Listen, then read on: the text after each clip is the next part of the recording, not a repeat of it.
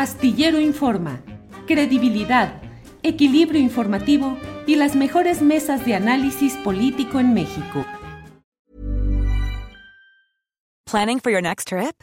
Elevate your travel style with Quince. Quince has all the jet-setting essentials you'll want for your next getaway, like European linen, premium luggage options, buttery soft Italian leather bags, and so much more. And is all priced at 50 to 80% less than similar brands.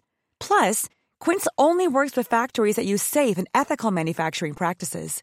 Pack your bags with high-quality essentials you'll be wearing for vacations to come with Quince. Go to quince.com/pack for free shipping and 365-day returns. I'm Sandra, and I'm just the professional your small business was looking for, but you didn't hire me because you didn't use LinkedIn Jobs. LinkedIn has professionals you can't find anywhere else, including those who aren't actively looking for a new job but might be open to the perfect role, like me. In a given month, over 70% of LinkedIn users don't visit other leading job sites. So if you're not looking on LinkedIn, you'll miss out on great candidates like Sandra. Start hiring professionals like a professional. Post your free job on linkedin.com/people today.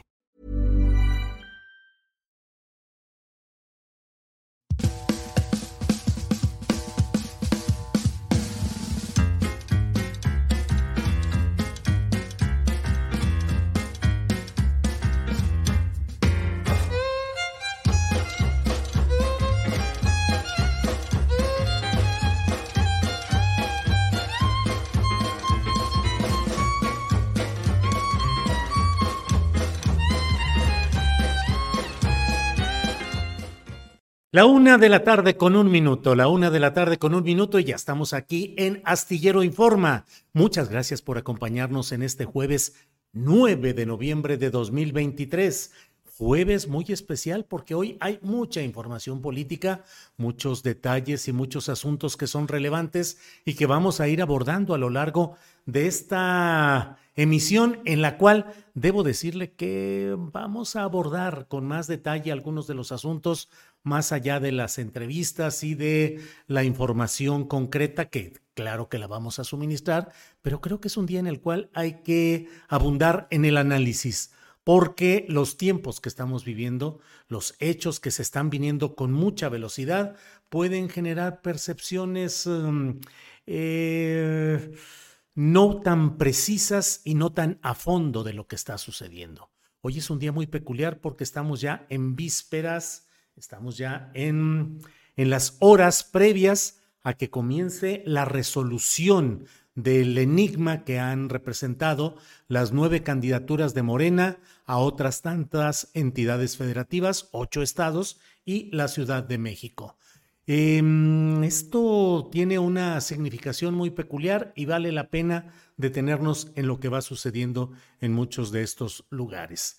Eh, por principio de cuentas, déjeme decirle que hemos eh, buscado la manera de tratar de mm, eh, ir viendo qué es lo que significa y qué es lo que representa esta resolución de un asunto que tiene varios factores concurrentes para la definición de las candidaturas. Una, las encuestas, que usted sabe que pues siempre ha habido una serie de em, circunstancias que son eh, poco, dan poca confianza en las encuestas en un México como el nuestro, en el país de los litros que no son de a litro, sino de a menos mililitros, los kilos que no son de a kilo y los discursos y las posturas de los políticos que no son exactamente lo que dicen, sino lo que ellos quieren tratar de decir, pues tampoco es que las encuestas de opinión vayan a ser el non plus ultra de la confianza, la credibilidad, la moralidad cívica.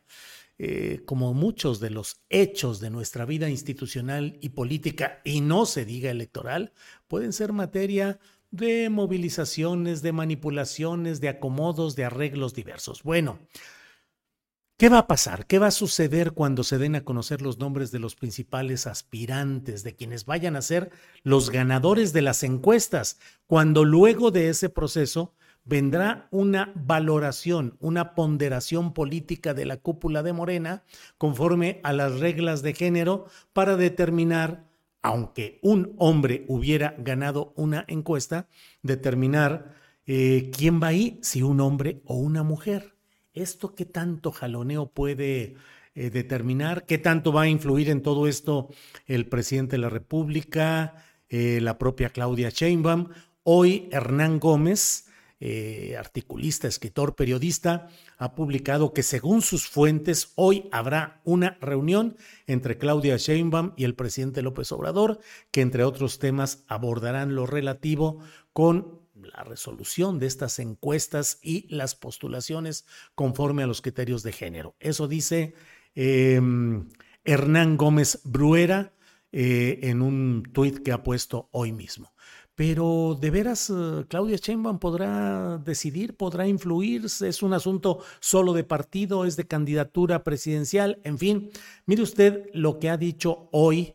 Em, tengo dos videos, tengo ahora el video 2 de lo que, de Chiapas 2, lo que ha dicho em, el propio aspirante a la gubernatura de Chiapas, Eduardo Ramírez, que es una hechura absoluta de Manuel Velasco Cuello. Fue su secretario general de gobierno cuando Velasco fue el gobernador, fue presidente del Congreso del Estado de Chiapas con Velasco como gobernador y bueno, esto es lo que ha dicho. Escuchemos, por favor, porque me parece relevante e interesante, sobre todo la parte en la cual él apela a que si Claudia Sheinbaum le pide, le solicita que asuma una postura de unidad y no pelee, digamos, pues si es que él resulta ganador de la encuesta, que él lo va a aceptar. Pero escuchemos, por favor. Adelante. Pintas de bardas, hice una campaña acorde a los principios de austeridad republicana.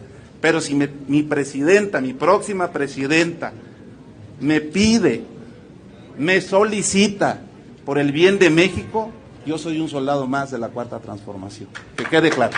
Y ahí ataco cualquier especulación y el resultado debe ser un, un encuentro de unidad.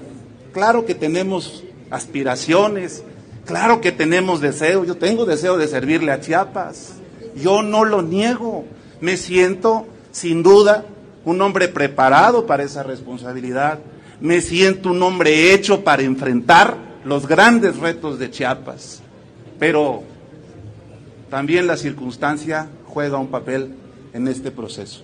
Y el presidente nos enseñó cuando nos invitaron, porque yo me sumé al movimiento de regeneración nacional, yo estaba en otra afiliación partidista y cuando me sumé fui claro, lo que yo pueda aportarle al movimiento lo haré. En este momento me vuelve a tocar la oportunidad de buscar la nominación y cierto estoy que tengo la confianza de los chapanecos, pero también estoy cierto que la doctora Claudia es una mujer que está buscando la unidad entre nosotros. Yo le agradezco su atención, su tiempo, su solidaridad para explicarme también cuáles son las circunstancias por las que atraviesa el país. Sin duda, si me toca a mí la candidatura, serviré a Chiapas, pero también si no me toca, Chiapas tendrá que seguir su curso.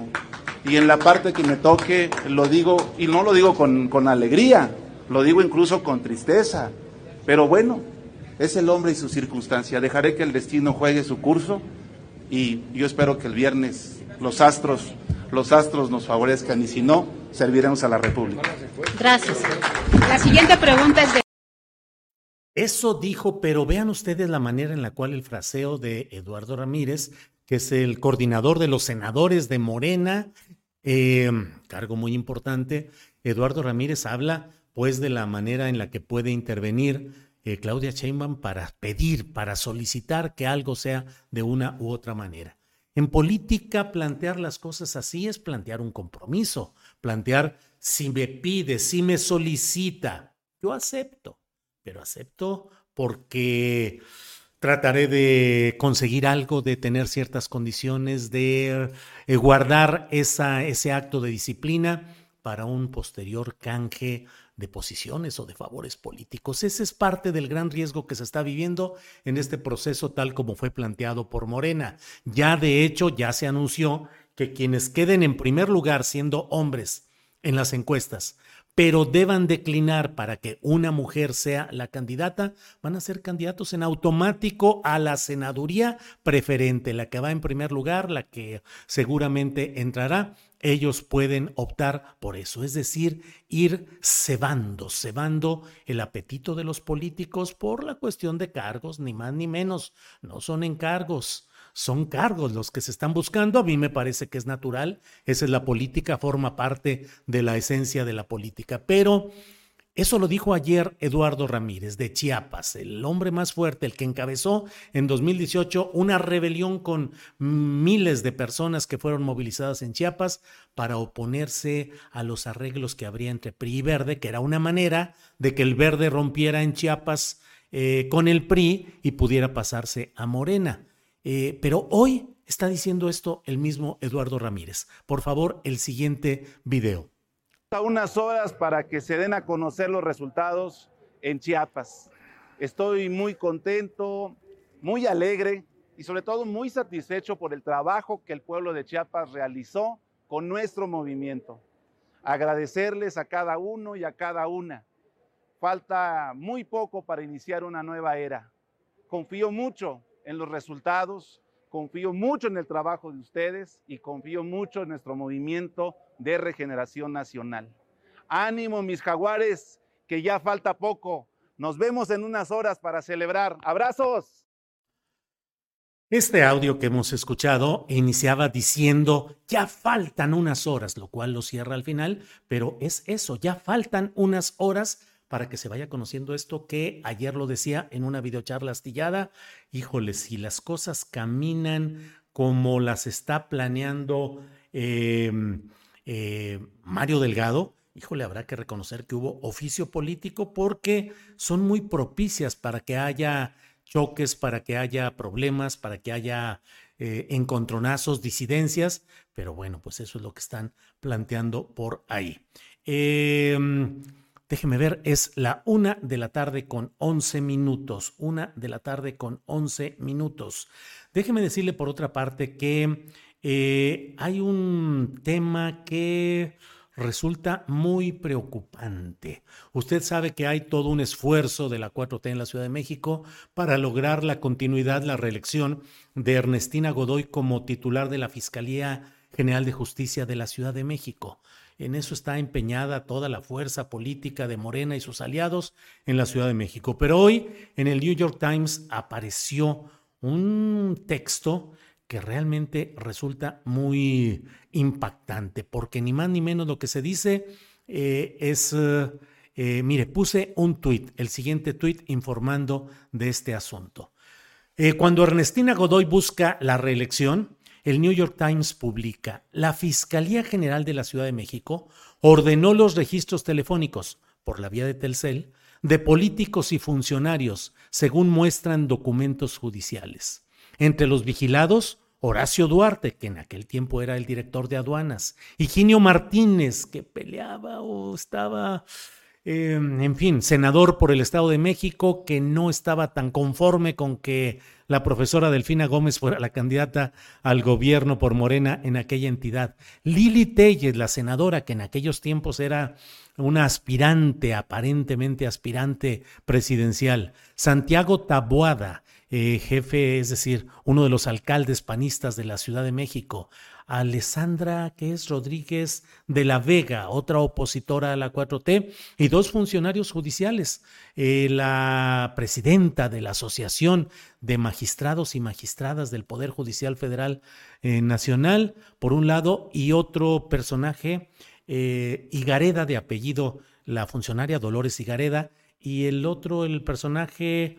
Em, eh, miembro del Consejo de la Judicatura de la Ciudad de México. El New, New York Times publicó en México órdenes de vigilancia que parecen una lista de poder político y señala, mm, señala que al menos 14 órdenes legales revisadas por The New York Times muestran que la Fiscalía General ordenó a la compañía de telecomunicaciones más grande de México, es decir, Telcel, que entregara los registros telefónicos y de texto, así como datos de ubicación de más de una docena de destacados funcionarios y políticos mexicanos.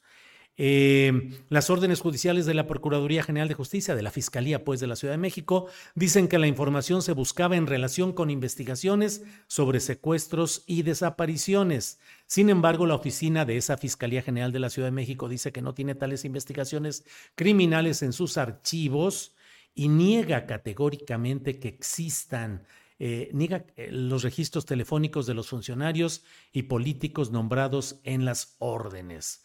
Esta institución no espía a figuras políticas ni a ninguna persona, dijo la Fiscalía General. Por el contrario, investiga exclusivamente con fines legales. Em, dentro de lo que se menciona, hay declaraciones de Santiago Taboada Cortina, el alcalde eh, que presentó esta demanda, miembro de la oposición política, que busca ahora ser eh, jefe de gobierno de la Ciudad de México. Eh, Higinio, Martínez Miranda, que dijo, el presidente prometió que nadie sería espiado en este gobierno. Es lamentable, condenable, dijo Higinio Martínez cuando se enteró cuando le informó el New York Times estos eh, documentos judiciales que mostraban este tipo de indagaciones. También desde la propia Fiscalía General de Colima, también a, cargo de eh, una gobernadora eh, postulada por Morena, se hicieron este mismo tipo de eh, solicitudes de información telefónica, supuestamente para investigar algún tipo de delitos, aunque enderezadas también hacia personajes con caracterización política. Eh, como le he dicho, está Horacio Duarte, Lili Telles, Alessandra Rojo de la Vega. Em, y por otra parte está también mm, eh, dos, dos, personas relacionadas con el ambiente, con, el, con el, los hechos políticos, con los hechos del Poder Judicial, tanto federal como de la Ciudad de México. Estoy leyendo aquí rápidamente lo que dice esta nota del New York Times eh, en toda la información de esta índole. ¿Qué sucede? Bueno, pues que se está probando que hubo información telefónica que fue solicitada por la Fiscalía de la Ciudad de México y también otras por la Fiscalía de Justicia de Colima con una orientación pues eh, política. El New York Times asegura que un juez federal eh, señaló que la Fiscalía General de la Ciudad de México efectivamente había solicitado a Telcel la entrega de los registros. La evaluación del juez se produjo en una demanda contra el fiscal general presentada por Santiago Taboada, eh, que había sido nombrado en, las 14 órdenes legales.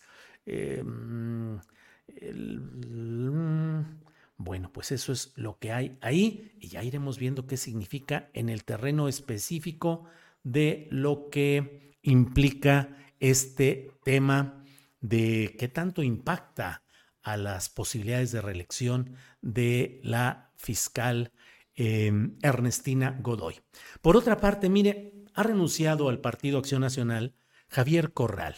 Javier Corral, que ha sido un militante durante cuarenta y tantos años, creo que cuarenta y un años ha sido militante del Partido Acción Nacional y renuncia. Ha puesto un tuit en el cual anuncia todo ello. Dice, les comparto que esta mañana realicé el trámite formal de mi renuncia a Acción Nacional. Envío a todos mis compañeros de muchos años mi agradecimiento por siempre. En los hechos estaba separado de la vida partidista desde hace casi tres años. Aquí el texto de mis motivos y las razones. Javier Corral Jurado ha sido diputado federal, senador, miembro del Comité Ejecutivo Nacional, polemista fuerte y, entre otros temas, ha sido eh, gobernador, gobernador del estado de Chihuahua, donde enderezó una denuncia muy importante, la verdad, en el terreno de la lucha contra la transferencia de recursos públicos federales para campañas electorales priistas, pero que sin embargo no pudo prosperar, no pudo avanzar debido a una serie de trabas y de alianzas y de arreglos que se han ido dando en muchos de estos terrenos. Pero mire, antes de cualquier cosa, déjeme eh, plantearle algo que me llama la atención de esta carta de Javier Corral, porque dice, Em, dice, hace tres años tomé distancia de cualquier participación en los eh, órganos del partido.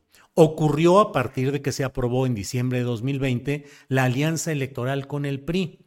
Y miren ustedes este fraseo que resulta desde mi punto de vista pues, un poco confuso en cuanto a intenciones. Dice, hace poco más de un año tomé la decisión de separarme formalmente del partido. A ver, o sea, hace un año tomó la decisión de separarse formalmente del partido. Ah, muy bien. Y así lo, lo he anunciado públicamente en varias ocasiones. Bueno, tomó la decisión de separarse formalmente desde hace más de un año, lo ha venido anunciando, está bien. Punto y coma. Es el momento de concretarlo y esta misiva es el instrumento para hacerlo. Pues una de dos, está escrito de una manera equivocada o confusa o no sé qué entender, porque si ya había tomado la decisión desde hace un año de separarse formalmente del partido y lo fue anunciando públicamente en varias ocasiones, pues resulta que hasta hoy, hasta hoy, toma la decisión de decir que es el momento de concretarlo y que esta misiva, esta carta que ha entregado hoy ante el Comité Ejecutivo Nacional en la oficialía de partes, es el instrumento para hacerlo.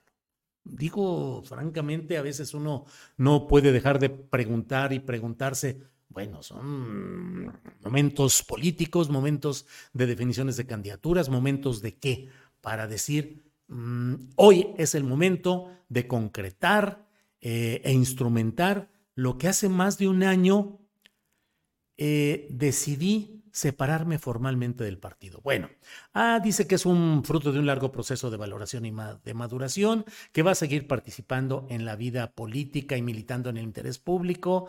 Eh, hace una referencia de los panistas de Ciudad Juárez, aquellos con los cuales se, se eh, comenzó su carrera política, los que fueron sus líderes. Y en la siguiente página, por favor, ahí vienen otras referencias que me parecen también interesantes. Dice, he decidido apartarme de las filas del PAN, quedarme, considero, sería en cierto modo traicionar el origen y los principios ideológicos que le dieron forma, ser cómplice de su degradación. Em, dice, esa batalla está perdida porque la evolución es cada vez hacia lo peor. Se han enquistado la simulación, la mentira y la hipocresía. Bueno, eh, dice que ha sido siempre él coherente con sus dichos y hechos. Em, eh, que se ha sofocado cualquier análisis dentro del PAN luego de estrepitosas derrotas electorales. Y dice, es además una vergüenza infinita terminar fundidos con el PRI más corrupto de la historia. Ninguna razón política ni lealtad institucional pueden hacer compatible con la integridad personal y todo este rollo.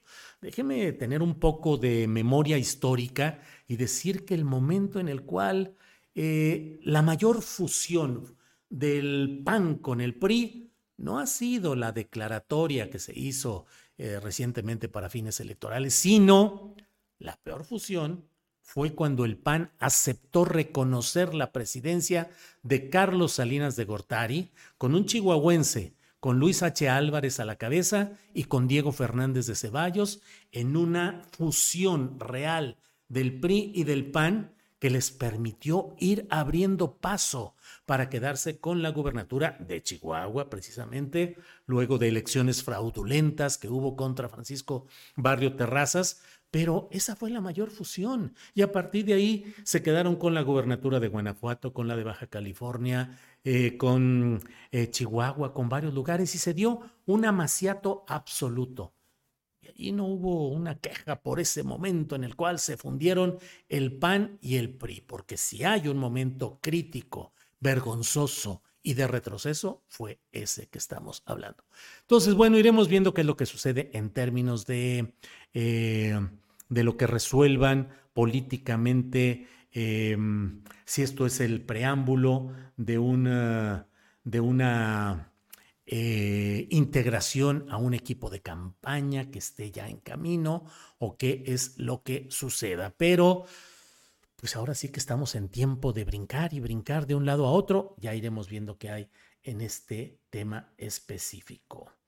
Em, por otra parte, bueno, le estoy comentando varios eh, hechos porque me parece que vale la pena que estemos analizando los eh, momentos políticos que se están dando para que no nos quedemos solamente con las apariencias, sino que seamos capaces de ir más a fondo. Mire, hay otro asunto, déjeme eh, comentarle que hoy, precisamente hoy, yo no se pregunta por qué a última hora, pero bueno, hoy está Morena publicando un acuerdo de la Comisión Nacional de Elecciones que determina la designación directa de coordinadoras y coordinadores. Tenemos el tuit correspondiente. Morena dice, compartimos el acuerdo de la Comisión Nacional de Elecciones de nuestro partido que determina la designación directa de coordinadoras y coordinadores de la defensa del federalismo en Chiapas, Ciudad de México, Guanajuato, Jalisco, Morelos, Puebla, Tabasco, Veracruz y Yucatán.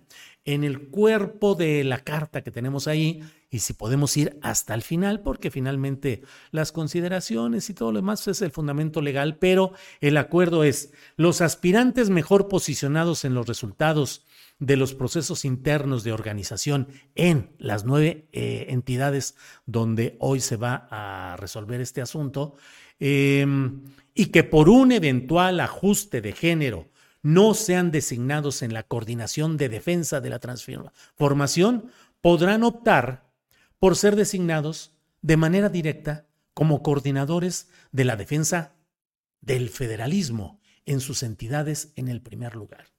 O sea, con fecha 7 de noviembre, pero hasta hoy lo están difundiendo, el fundamento legal que dicen tener para poder establecer este mecanismo de asignación de candidaturas senatoriales. Si alguien se opone a este proceso desde Morena, pues puede alegar que no era esto lo que estaba anunciado en las primeras convocatorias que se hicieron para este proceso interno de las coordinaciones de la defensa de la transformación, así llamadas, que son en el fondo, usted lo sabe, pues que en realidad corresponden a las eh, em, candidaturas a los gobiernos de ocho estados y de la jefatura de la Ciudad de México, porque ahora se dice que ya los que queden pueden ser nombrados coordinadores en, de defensa de la transformación ya no, eh, perdón, de la defensa del federalismo, ya no de la defensa de la transformación en general, sino de la defensa del federalismo. Y entonces que entren en primer lugar, si así lo desean.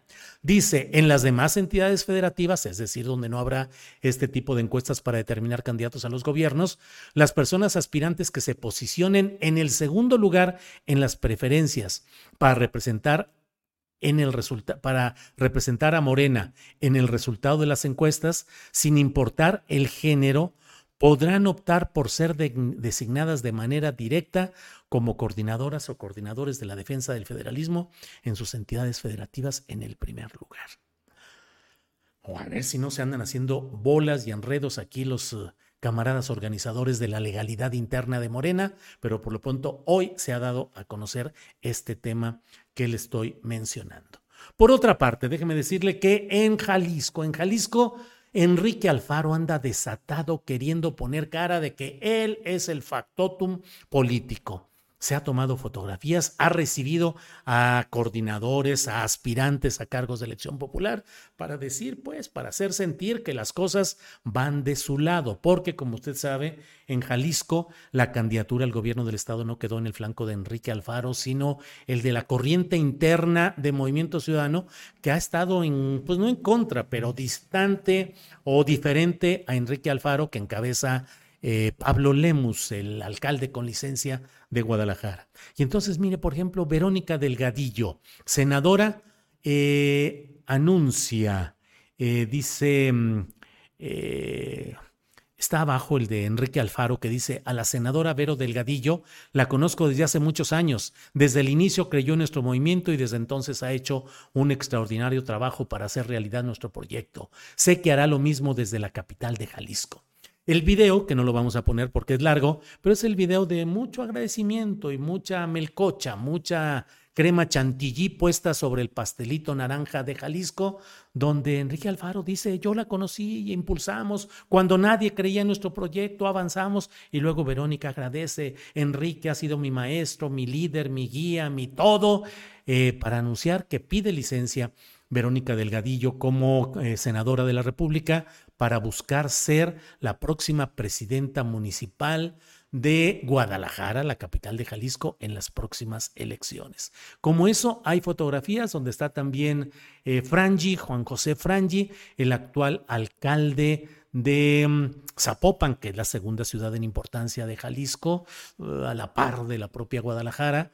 Eh, y que por lo que se ve también acude para platicar con Alfaro y anunciar la continuidad. Seguramente va a buscar la reelección como alcalde de Zapopan. Y también nombramiento. Se nombra como coordinador de campaña de Pablo Lemus a al presidente municipal de Tlajomulco, que es el municipio que originalmente presidió el propio Enrique Alfaro. Así es que hay mucho ahí de lo cual se está viendo y se está viviendo en todo este terreno de lo que está sucediendo. Entonces, bueno, pues hoy tenemos y por eso es que hoy me he permitido eh, tomar este tiempo directamente para hablar más clara y más directamente de asuntos netamente políticos, porque bueno, mire, otro de los temas eh, que están hoy sobre la mesa es que Lucy Mesa era senadora de Morena, Lucy Mesa.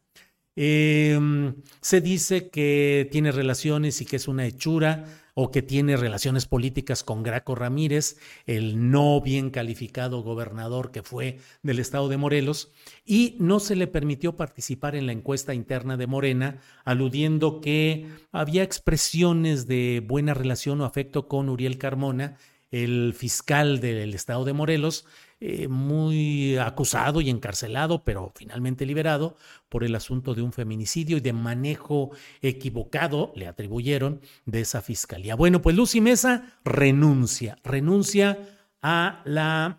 Eh, a seguir siendo de Morena y brinca de volada, se pasa al frente por México, directamente. Miren, por ejemplo, lo tomo de un tuit que puso Carolina Rocha, en el cual se ve lo que está diciendo esta mm, senadora cuando era todavía morenista en relación con Xochitl Galvez. Creo que tenemos por ahí este video. Nosotros estamos cumpliendo, senadora Xochitl, de verdad. Entonces, que no les duela y no vengan aquí a esta tribuna con esa doble moral a decir, no aceptamos, no aceptan ningún cambio, no quieren discutir, no nos entregan el dictamen con suficiente tiempo, cuando durante 30 años lo hicieron así. Por favor, yo fui diputada federal de la Comisión de Hacienda, ni una sola modificación nos dejaron meter. Entonces no vengan aquí, por favor, con esa doble moral, con ese doble discurso al que están acostumbrados. Aquí no. Aquí venimos a trabajar y apoyar a nuestro presidente. Pues hoy no. Hoy está ya en una fotografía con Marco Cortés, con Alito Moreno y con Jesús Zambrano, que le dan la bienvenida y dicen, claro, estamos con Lucy, vamos para adelante, vamos a echarle ganas. Y ahí está esa escena muy peculiar de lo que implica este tema y este asunto. Entonces, pues bueno, vamos a ir viendo qué es lo que sucede. Eh, Lucy Mesa deja Morena, se pasa al frente, va por México, el frente por México con estos personajes. Todo en una pelea política contra Cuauhtémoc Blanco. Él, ahí están, mire, Luz y Mesa. En Morelos el pueblo manda y hoy acudimos a su mandato. Todo mi compromiso con las y los morelenses, con el Frente Amplio por México y los partidos locales que nos respaldan para rescatar del mal gobierno a nuestro querido Morelos. Bueno, vamos Permítame salirme un poquitito del asunto político. Regreso en un ratito más con más información relacionada con la política, pero por lo pronto déjeme ir a una entrevista sobre un tema mucho más generoso y mucho más eh, benévolo, como es eh, la Feria Internacional del libro infantil y juvenil que se realizará del 10 al 20 de noviembre en el bosque de Chapultepec en la Ciudad de México. Para ello está con nosotros Ramona Flores, directora de programación de la Feria Internacional del Libro Infantil y Juvenil. Ramona, buenas tardes. Buenas tardes, Julio, qué gusto. El gusto es mío, Ramona. Por favor, ¿qué es lo que están programando? ¿Qué es lo que van a hacer en esta edición de la Feria Internacional del Libro Infantil y Juvenil? Pues tenemos actividad para todas, todas niñas, niños, jóvenes y por supuesto también para todos los que alguna vez fuimos niños y niñas y nos enamoramos de la literatura. Y justamente como lo comentabas, la feria inaugura mañana a las 12 del día las actividades que irán en la sede de Chapultepec del día 10 al 20 de noviembre, del lado de la calzada de Heroico Colegio Militar, es decir, paralela a Constituyentes por dentro del bosque en un horario de 9 de la mañana a 19 horas. Y así como las actividades que tendremos en Chapultepec, también tendremos 19 sedes espejo en los estados y nueve países en América Latina que también recibirán a la feria. Y dentro de las actividades que tenemos programadas para Chapultepec, pues por supuesto que están presentaciones editoriales estelares, hay más de 150 talleres distintos, tenemos más de 80 actividades artísticas para distintos eh, rangos etarios y por supuesto charlas, conversatorios, tres exposiciones y muestras de ilustración, entre muchas, muchas otras actividades que pueden consultar. Completa la programación en nuestras páginas y en las redes sociales. ¿Qué tanto, qué tanto, Ramona, hay un real interés, digamos, colectivo por este tipo de lectura infantil y juvenil, que desde luego su valía está fuera de duda, justamente cuando se aprende, cuando se tiene tiempo y cuando se desarrolla la vocación por la lectura y el aprendizaje y las experiencias mil que te puede proporcionar un libro, pues es en la infancia y en la juventud. Pero ¿qué tanto en este México a veces tan complicado tenemos una buena afición por esa lectura infantil y juvenil, Ramona? Pues mira, justamente lo que de las grandes satisfacciones que a mí me ha dejado participar en este trabajo es darme cuenta que aunque eh, hay como este prejuicio de que en México no se lee, en realidad en México no solamente se lee, sino que se comparte la lectura con mucho amor y hay un gran, gran voluntariado encargado de realizar estas actividades.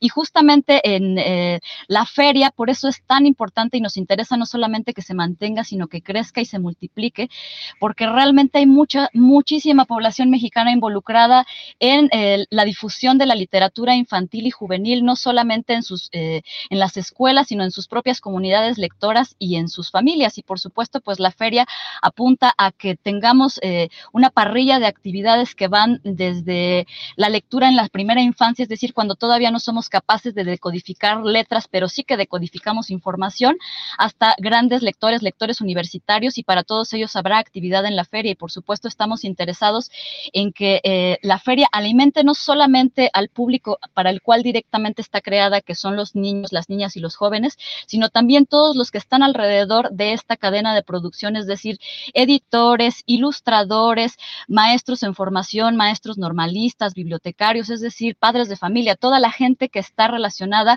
con... Eh, con generar el amor por la literatura infantil y juvenil. Y pues la FILIG creo que es, un gran ejemplo de cómo a lo largo de 41 años se han sembrado lectoras y lectores que fueron eh, a, a, la feria cuando eran pequeños y luego tanto se enamoraron de la literatura infantil y juvenil que terminaron dedicándose de manera profesional, ya sea como artistas, como escritores, como ilustradores, como editores. Es decir, en México realmente hay, hay una industria y hay un, un, un gran mercado, hay, hay mucha gente interesada en en, hacerlo, en consumirlo y en difundirlo. Y por supuesto, pues la feria tiene que ser un, escaparate para toda esta gente.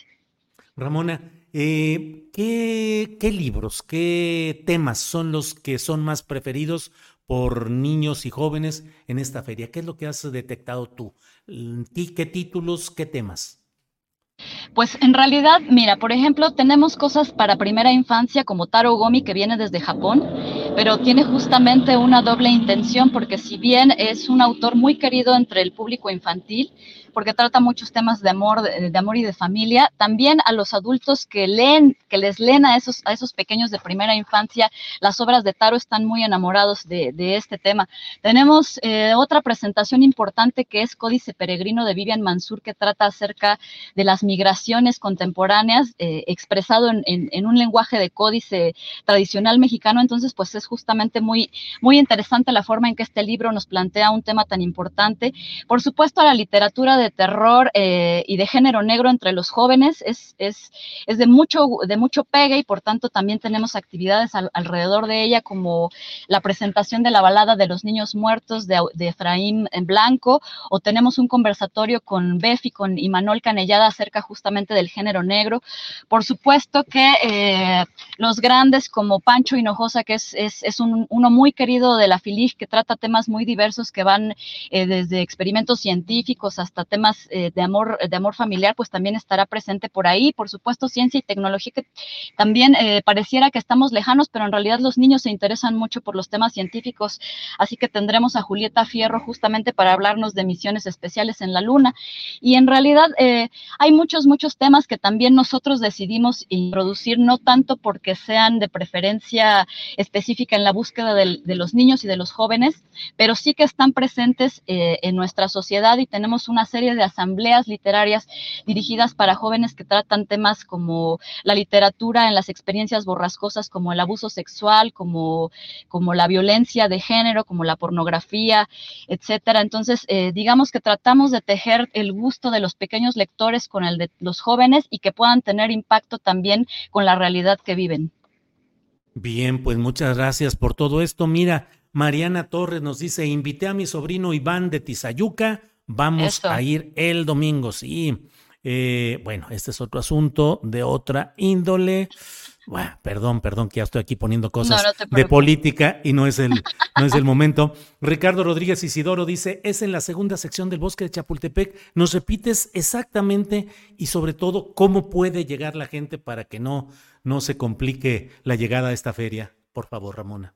Sí, estamos en la primera sección del bosque de Chapultepec. Entonces, eh, en este momento la línea rosa de esa, en esa dirección está cerrada, por tanto, también el puente que conduce de la entrada de los Leones hacia Heroico Colegio Militar estará cerrada. Por tanto, los accesos más directos son Puerta Flores y Puerta Quebradora, es decir, sobre, sobre calzada de constituyentes. Estamos ubicados sobre eh, lo que se conoce como La Milla, que es Avenida Heroico Colegio Militar, que digamos que es la calzada que conecta el altar a la patria con los pinos. Entonces, si ustedes van eh, también por metro, pueden, metro Chapultepec a través del RTP, pueden salir por eh, la puerta que se llama Pasillo Metro o por Constituyentes o pueden llegar del lado de Reforma para entrar como si fueran al zoológico y solamente caminar por el interior. Si ustedes le pican por ahí en nuestras redes sociales, aparecen los mapas y las rutas de acceso por las que pueden llegar con facilidad. Recuerden que en la sede de Chapultepec estamos del 10 al 20 de noviembre en un horario de 9 de la mañana a 17 horas y todas las actividades actividades son absolutamente gratuitas. Bien, Ramona, te agradezco mucho eh, la oportunidad de asomarnos a esta actividad que están realizando. Eh, mira, solo un comentario sobre esto. Los libros son excelentes, dice Amiro González. Lo malo es que muchos no se los podemos comprar a nuestros hijos. ¿Qué tanto hay libros baratos con buena promoción? ¿Qué hay? Ramona? Uf, no, pues eh, tenemos tan solo 74 casas editoras distintas, la mayoría van a presentar novedades editoriales y tenemos registro de libros que van a costar a partir de 12 pesos, es decir, vayan, si ustedes consideran que no tienen oportunidad de comprar un libro, seguramente van a encontrar no solamente uno, sino muchos para ustedes. Y además también hay donaciones de libros, también hay concursos, es decir, hay muchas formas de que tanto niñas, niños jóvenes y jóvenes adultos y hasta los adultos puedan llevarse un, un muy buen material a su casa.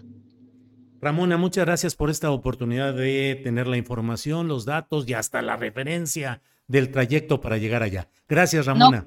A ti, Julio, muchas gracias y, un saludo a todo el auditorio. Gracias, hasta pronto. Bien, es la una de la tarde con 42 minutos. Una de la tarde con 42 minutos. Vamos con información del día y para ello está mi compañera Alex Fernanda, a quien saludo. Alex, buenas tardes. Hola Julio, ¿cómo estás? Feliz jueves. Feliz jueves. Alex, ¿qué tenemos en este día?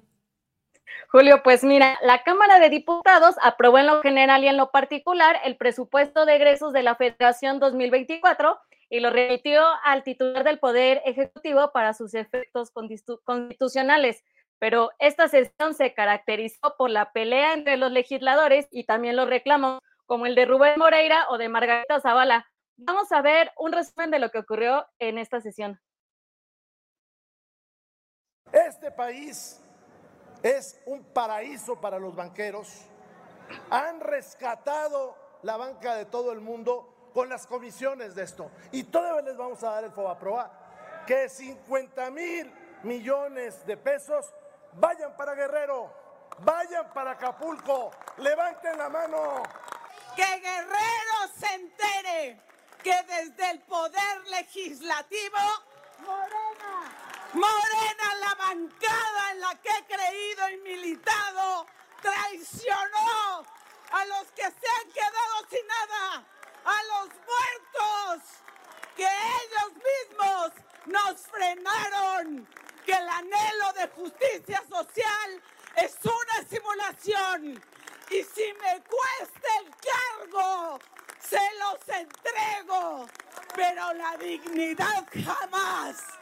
La historia se repite y cada rato nos dan la razón. Se chingaron el Fondem y hoy quieren restituirlo, pero ¿saben qué? Incompleto lo quieren restituir. Aquí los escucho ya que vitorean Acción Nacional y bien por ustedes. Ya pronto también los escucharemos que digan Super Xochitl, presidenta de México. Miren, México vive una realidad horrorosa, pero ya hay nuevos aires de esperanza. Ya viene su medicina. Se escribe con X de Super Xochitl Galvez. Por eso, hoy Morena tiembla. Respuesta de este gobierno es nula ante la tragedia de Guerrero a causa del huracán. Ustedes, y lo subrayo, morenistas, son unos miserables. Lo subrayo, miserables. Nueve billones de pesos y cero pesos Acapulco. Son una vergüenza, son una vergüenza, porque no faltan los recursos, porque el dinero sí existe y sí lo pueden dar, pero han decidido dar la espalda a un Estado que les votó, que les confió en ustedes. Por eso les decimos a los de Guerrero que ya no pueden confiar en ustedes. Aprobado por 266 votos lo reservado en términos del dictamen y las modificaciones aceptadas por esta Asamblea. Aprobado en lo general y en lo particular el decreto de presupuesto de egresos de la Federación para el ejercicio fiscal 2024 y pasa al Ejecutivo Federal para sus efectos constitucionales. Y hoy en la mañanera, el presidente Andrés Manuel López Obrador celebró la aprobación de este presupuesto y destacó que se hizo sin moches y por el bien del pueblo. Vamos a escuchar. Se aprobó el presupuesto. Estoy contentísimo. Es muy buena noticia. Es el presupuesto para el bienestar, para seguir combatiendo la pobreza y para seguir reduciendo la desigualdad económica y social. Además, ya es el último presupuesto que me toca presentar y todos los presupuestos en el gobierno que encabezo se han aprobado sin moches, 266 votos a favor 204 en contra, una abstención. Están garantizados los apoyos para el pueblo. Que votaron en contra algunos. Que son libres, son libres, son libres. A nadie se le obliga. Lo importante es que se acabó, y espero que para siempre, lo de los moches. Y como escuchábamos en el primer video, Moreira muy indignado por lo del Fobaproa, pues claro que el presidente respondió ante los dichos y dijo lo siguiente. Ayer llamaba la atención el señor Moreira diciendo que no se pague el Fobaproa y dedíquese eso a Acapulco, de lo más ramplón en la politiquería. Vamos con el video. Ayer me llamaba la atención el señor Moreira diciendo no se pague el FOBAPROA y dedíquese eso a Acapulco, de lo más ramplón en la politiquería. Si ellos fueron los que aprobaron lo del FOBAPROA, el que se rescatara a los banqueros y a los grandes empresarios, ya se le olvidó. Imagínense que nosotros decimos, no vamos a pagar los intereses. ¿Qué quieren? que se precipite una crisis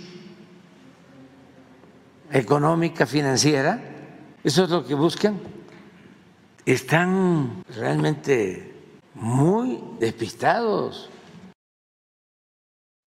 Y hoy en conferencia de prensa matutina, el presidente López Obrador envió un mensaje por el fin de plazo que tiene Marcelo Ebrard para impugnar el proceso interno de Morena para coordinar a la cuarta transformación rumbo a las elecciones presidenciales.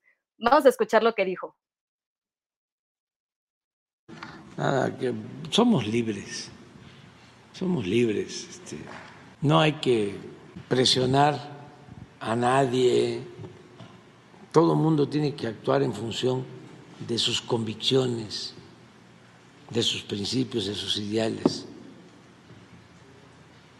Y yo siempre he dicho que Marcelo es una gente inteligente, lo sostengo. Ojalá y se dé la, la unidad este, pensando en el proyecto. Si no se piensa en el pueblo, si no se piensa en la nación, no sirve de nada un político. No es más que un oportunista, un convenenciero, un ambicioso, vulgar. Quien no tiene ideales, quien no piensa en el pueblo, quien no piensa en la nación, es un politiquero,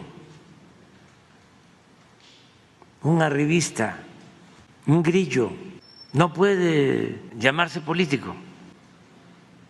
Se lucha por ideales, se lucha por principios, no se lucha por cargos.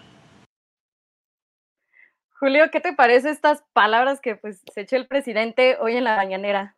Híjole, pues realmente palabras de advertencia interesantes y en los momentos precisos. De eso justamente, Alex, quiero hacer un comentarito un poco más adelante porque creo que es eh, un hecho político muy interesante y muy relevante, Alex. Oye, Julio, pero mira, antes de despedirme, te quiero enseñar un tuit que acabo de publicar el PRI. Si lo podemos poner, por favor. Y dice lo siguiente. Con mucho gusto recibimos a Xochil Gálvez, quien vino a manifestar su intención de participar como precandidata a la presidencia de la República. Los priistas conocemos su trabajo porque hemos hecho equipo con ella en beneficio de los mexicanos. Hashtag el PRI con Xochil. Y ahí los vemos muy felices, pero no sé si viste hace unos días un video que estuvo ahí circulando en redes sociales donde Xochitl dice, y no voy a trabajar con persona, y no voy a trabajar con Ali, y no voy a trabajar con, y se sigue, entonces pues está, está ahí, bueno, mira la fotografía sonrientes. Así es, así es, fotografía muy clara de lo que está sucediendo. Bueno, pues vamos a seguir adelante. Gracias, Alex, y seguimos adelante con el programa. Gracias. Gracias, Julio. Feliz jueves y aquí pendientes. Sale, gracias. Bueno, vamos a seguir adelante. Híjole, no conseguí el videíto, no lo, no lo pedí. A ver si lo podemos conseguir el video donde el gobernador de San Luis Potosí, Ricardo Gallardo, establece, habla sobre, sobre cómo ayudan los amigos a alguien que acaba de cometer, que cometió un asesinato. Eso lo dice el gobernador de San Luis Potosí a ver si lo podemos encontrar y a ver si nuestro eh, compañero coordinador de todos estos asuntos de derechos de autor y tecnología, Alfredo Hernández Luna, eh, nos autoriza a ponerlo si no hay problema de derechos de autor. Lo podemos poner al final o más adelante, incluso en la propia mesa de seguridad que tendremos a las 2 de la tarde. Por lo pronto le voy dando mi opinión sobre lo que está sucediendo con Marcelo Ebrard. Hoy el presidente de la República utilizó por primera vez palabras, adjetivos verdaderamente sonoros, rudos respecto a una de las vertientes que puede asumir Marcelo Ebrard en estas horas en las cuales le toca ya, ya, ya no más tiempo, ya tiene que resolver y tiene que plantear si se queda en Morena en las circunstancias que le son dadas, en las circunstancias que le son dadas o si por el contrario opta por irse a otra opción que puede ser el movimiento ciudadano con Dante Delgado donde tendría que competir con el gobernador eh, que va a pedir licencia o ya solicitó licencia, falta que la ejerza eh, Samuel García de Nuevo León o bien, que es otra de las posibilidades que se baraja, la posibilidad de que se acomode y participe en el esquema del Frente por México y que más adelante hubiera una especie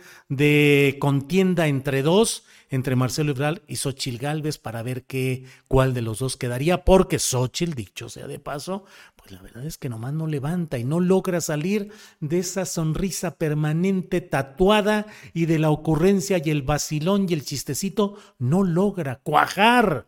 La gelatina política xochitleca no logra cuajar. Y bueno, pues ahí está la preocupación de los mandos políticos de ese flanco del Frente por México, que dicen, híjole, el Frente Amplio por México no está cuajando con Xochitl Gálvez y puede abrirse una posibilidad. Pero en el otro lado, hoy el presidente López Obrador ha emplazado, me parece a mí que es un mensaje de advertencia de lo que puede venir en el lenguaje duro del morenismo de la 4T y del propio presidente López Obrador, si es que Marcelo Ebrard decide eh, brincar de la opción que se le, iba a decir que se le abrió, que él fue construyéndose, desde luego. Él tomó una determinación en el 2000 de apoyar, de ceder, declinar su candidatura de un partido del Centro Democrático, se llamaba, que había fundado junto con Manuel Camacho Solís, el verdadero tutor político de Marcelo Ebrard, y cuando iban a competir contra López Obrador por la jefatura de gobierno de la Ciudad de México, decidieron eh, declinar y Marcelo Ebrard inició un proceso político de trabajo directo con el propio López Obrador. Eh, Marcelo es un hombre, como lo hemos dicho una y otra vez, inteligente, sin lugar a dudas. Es tal vez el cuadro político más depurado del sistema tradicional, para los tiempos que corren. Es decir, Marcelo Ebrard es un personaje habilitado para conocer los entretelones del poder, las relaciones, la operación del aparato administrativo, los riesgos, las virtudes, de tal manera que es un hombre eficaz como operador del sistema político mexicano. Pero me parece que no tiene base social, no es un líder, no es carismático, no tiene un discurso eh, arrollador, jalador, y por otra parte tiene muchos asuntos, entre otros, y que bueno, sería eh, lamentable que eh, algún tipo de referencias que pudiesen ser investigadas judicialmente se activaran ahora solo por una diferencia política y no porque existieran ese tipo de cosas antes, ya lo iremos viendo. Desde luego el tema judicializable más eh, evidente es el de la línea 12 del metro, donde todo se ha hecho para que quede a salvo la figura de Claudia Sheinbaum, para que Carlos Slim diga que él ayuda o ayudó o está ayudando económicamente con decenas de, de miles de millones de pesos a la reparación de la línea 12, pero que ni él ni sus empresas tuvieron ninguna culpa, pero me parece a mí, por lo que he leído y escuchado, que quedan ribetes pendientes que podrían ser activados en referencia al propio Marcelo Ebrard. Hoy lo que ha dicho el presidente de la República es advertir lo que sería una catarata de señalamientos contra Marcelo Ebrard si es que él no continúa en Morena. Y la verdad es que el propio Ebrard parece haberse ido cerrando las puertas, él mismo cerrándose las puertas de lo que es um, una viabilidad de continuidad en la cuarta transformación, el morenismo o como queramos llamarle, porque para empezar, aquella frase que nunca ha desmentido ni ha dicho, como suelen decir los políticos, me sacaron de contexto cuando dijo, no me someteré a esa señora, con un tono y una actitud, pues diría yo, de denostar, despreciativa, en fin. Eh, y por otra parte, cuando ha puesto como condición, según lo que se ha publicado hasta ahora, y no ha sido desmentido, de que él quiere que Morena le ofrezca públicamente disculpas la dirigencia del partido, por un lado, y por otro, que se reconozca que hubo irregularidades en el proceso que le dio la victoria formal, la oficial, a Claudia Sheinbaum. Imagínense que a estas alturas Morena deba reconocer y diga, sí, sí es cierto, construimos irregularmente la candidatura de Claudia Sheinbaum. Digo, es un despropósito absolutamente que no muestra el vigor, la inteligencia políticas que siempre se han atribuido a Marcelo Ebrard, o bien son de esas condiciones que ponen para que no se cumplan y así tener el pretexto para poder seguir adelante. Entonces, em, miren aquí, rápidamente leo, astillero defendiendo al régimen sin ningún rubor, luego se dice independiente, ja, ja, ja, dice Julio Pulido, oh sí, véanme con una matraca ahorita, el gobierno federal, sí o no, es un honor. ¿Qué le pasa, Julio Pulido? ¿Qué le pasa con eso a todo? Em, José Ángel Gallardo Raquel dice, eh, sos es todo, Julio, buen análisis de las duras palabras de AMLO para Marcelo Ebrard, veremos qué pasos da hacia el futuro, este morenista de menos de un año de militancia. Eh, Valentín dice, Marcelo debería estar preso por la línea 12. Bueno, de todo eso vamos a ir viendo qué es lo que sucede en, este, en estas horas en las que Marcelo ya no tiene para dónde hacerse. Puede inventar alguna fórmula ahí eh, de decir que sí, pero no, pero yo creo que ya llegó el momento en el que tiene que tomar definiciones y ya hoy el presidente de la República ha esbozado en términos muy duros, la primera vez que lo hace, mm, ha esbozado lo que puede ser una caracterización de esta nueva fase política de Marcelo Ebrard si es que brinca hacia otro lado. Y lo otro no deja de ser preocupante, el hecho de que el marcelismo se esté manejando o mencionando ya en los diferentes espacios políticos como un grupo autónomo o independiente o con voluntad y decisión propia dentro de las filas de la 4T. No vayamos tan lejos, simplemente ha habido declaraciones de algunos voceros del grupo de diputados federales que se dicen marcelistas y que propusieron ayer en San Lázaro una alternativa de descontar de los excedentes petroleros una cantidad fija para ayudar a los damnificados de, mm, de Acapulco. Mm, se va a permitir que haya un grupo parlamentario, un grupo político. Se le van a dar cuotas de candidaturas a diputados, a senadores, para que respondan al marcelismo como tal. Bueno, pues eso es parte de lo que iremos viendo y sabiendo en esta etapa que ya viene. Bueno, pues muchas gracias por acompañarme en este análisis final que he hecho en esta hora en la que creo que fue muy interesante pasar revista a lo que está sucediendo en la política directamente. Millions of people have lost weight with personalized plans from Noom, like Evan, who can't stand salads and still lost 50 pounds. Salads generally for most people are the easy button, right? For me, that wasn't an option. I never really was a salad guy. That's just not who I am. But Noom worked for me. Get your personalized plan today at noom.com. Real noom user compensated to provide their story. In four weeks, the typical noom user can expect to lose one to two pounds per week. Individual results may vary. Hey, it's Ryan Reynolds, and I'm here with Keith, co star of my upcoming film, If, only in theaters, May 17th. Do you want to tell people the big news? All right, I'll do it. Sign up now and you'll get unlimited for $15 a month in six months of Paramount Plus Essential Plan on us. Mintmobile.com slash switch. Upfront payment of $45 equivalent to $15 per month. Unlimited over 40 gigabytes per month. Face lower speeds. Videos at 480p. Active Mint customers by 531.24 get six months of Paramount Plus Essential Plan. Auto renews after six months. Offer ends May 31st, 2024. Separate Paramount Plus registration required. Terms and conditions apply if rated PG. Y lo haremos también mañana porque estas son las horas de la definición. Hay mucha gente que dice, aquí se va a ver de qué está hecho, cómo está formado eh, Morena. Yo creo que no es tanto así.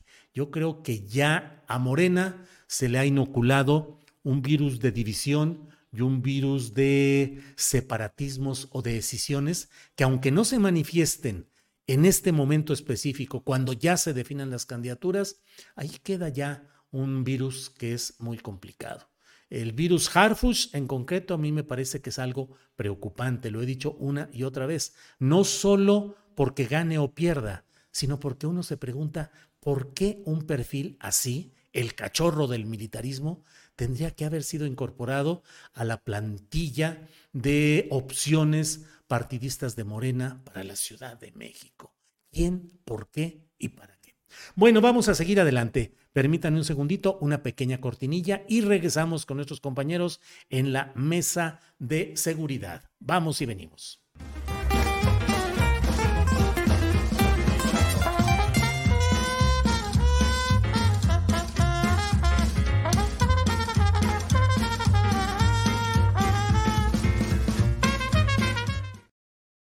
Bien, ya estamos aquí. Agradezco la posibilidad de contar hoy con nuestro compañero José Reveles, al que saludo con mucho gusto. Pepe, buenas tardes. Muy buenas tardes, con el gusto de siempre saludando a Guadalupe, a Ricardo y, y al ausente Víctor ahora. Sí, sí, sí. Gracias, Pepe. Guadalupe Correa Cabrera. Guadalupe, buenas tardes. Muy buenas tardes, Julio. Aquí también muy contenta de estar contigo y con Pepe. Y espero también que veamos un, este, un poco más adelante a Ricardo eh, el, día de hoy. Aquí en el coche, pero, pero muy contenta de estar con usted. Gracias, Guadalupe. Eh, Pepe Reveles, hay asuntos que están muy movidos en estas horas algunos, bueno, la índole política y electoral, pero vamos entrando con algo que ha generado, pues, críticas, yo uno de ellos, eh, por la propuesta que hace el presidente de la República para que Omar Fayad sea embajador en Noruega. Eh, no es solamente un tema político o diplomático, creo yo, Pepe Reveles, es también un asunto de cómo se administró Hidalgo durante la administración de Fayad, ¿Qué hubo con el huachicol? ¿De veras se extinguió el comercio ilegal de ese combustible? ¿Persisten, persisten eh, los grupos caciquiles y de crimen organizado? Es decir, ¿por qué premiar una administración como la de Omar Fayad? Pepe, ¿qué opinas? Pues parece una consecuencia del actuar del propio Omar eh, Fayad, que, eh, cuya gestión está siendo investigado a través de esta llamada estafa maestra, ¿no? Donde varios alcaldes eh, participaron y están algunos este, sometidos a proceso. Pero más que eso, eh, el antecedente eh, político que yo veo es que Omar Fayad fue expulsado del, del Partido Revolucionario Institucional porque se le acusa de haber cedido la gubernatura después de muchas décadas eh, como había estado ocurriendo en el Estado de México, con un poco menos de años, a, una oposición que ahora está al frente del, gobierno de Hidalgo con Menchaca, ¿no? Entonces, eh, me parece que, que la, la cercanía que se le atribuye a Omar Fayad pues ahora aterriza justamente en esa propuesta de que sea embajador en Noruega. Eh, eh, llegó Andrés Manuel López Obrador, el presidente, a decir que él eh, tenía un compromiso con Omar Fayad, le estaba cumpliendo ese compromiso, ¿no? De, digamos que de, esa cercanía política, eh, porque pues dejó de ser integrante del Partido Revolucionario Institucional. Y bueno, no es el primero, primer político de la oposición en donde, que, que, es llevado a, pues a, las eh, posiciones diplomáticas, ¿no? Porque tenemos a, a Ordaz eh, en España, tenemos a Claudia Pavlovich como eh, cónsul en, Barcelona, tenemos a Joaquín, a Carlos Joaquín, en este, en, este, también en un puesto diplomático, el exgobernador de Quintana Roo, pues ahí a, este, junto con, con, este, en Dominicana, con eh, Carla Isa, ¿no? Entonces, creo que encaja en esta, en, esta tendencia del actual gobierno de darles puestos a los priistas que, pues, eh, a modo, eh, no, no, permitieron, no consintieron, pero sí no hicieron demasiado por conservar el poder y dejárselo en, algunos casos a, a Morena exactamente. Pepe, gracias. Guadalupe Correa Cabrera, ¿qué opinas de este tema de la propuesta de Omar Fayad para embajador de México en Noruega y Hidalgo? ¿Qué onda con esta estafa siniestra de la cual habla Pepe Reveles, el huachicó, los caciques, el crimen organizado? Eh, ¿Qué opinas de todo ello, Guadalupe?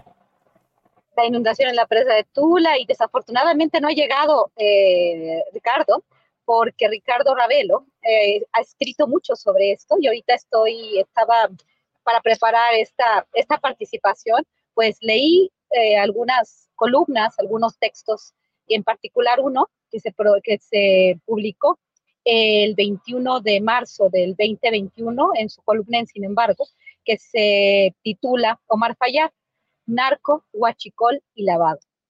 En esta columna, en este relato, pues se habla de los claroscuros de Omar Fayad de un estado donde pues este no ha estado ausente la participación de la delincuencia organizada. Recordemos de dónde viene uno de los más importantes en su momento líder de los Zetas que pues se, se presenta su cuerpo, pero bueno, hay muchas hay muchas dudas eh, con relación a, este, a él, al, a Lasca, Heriberto Lascano, que supuestamente operaba en este, en este estado y, y, de ahí era originario, tenía un bastión muy importante, los Zetas.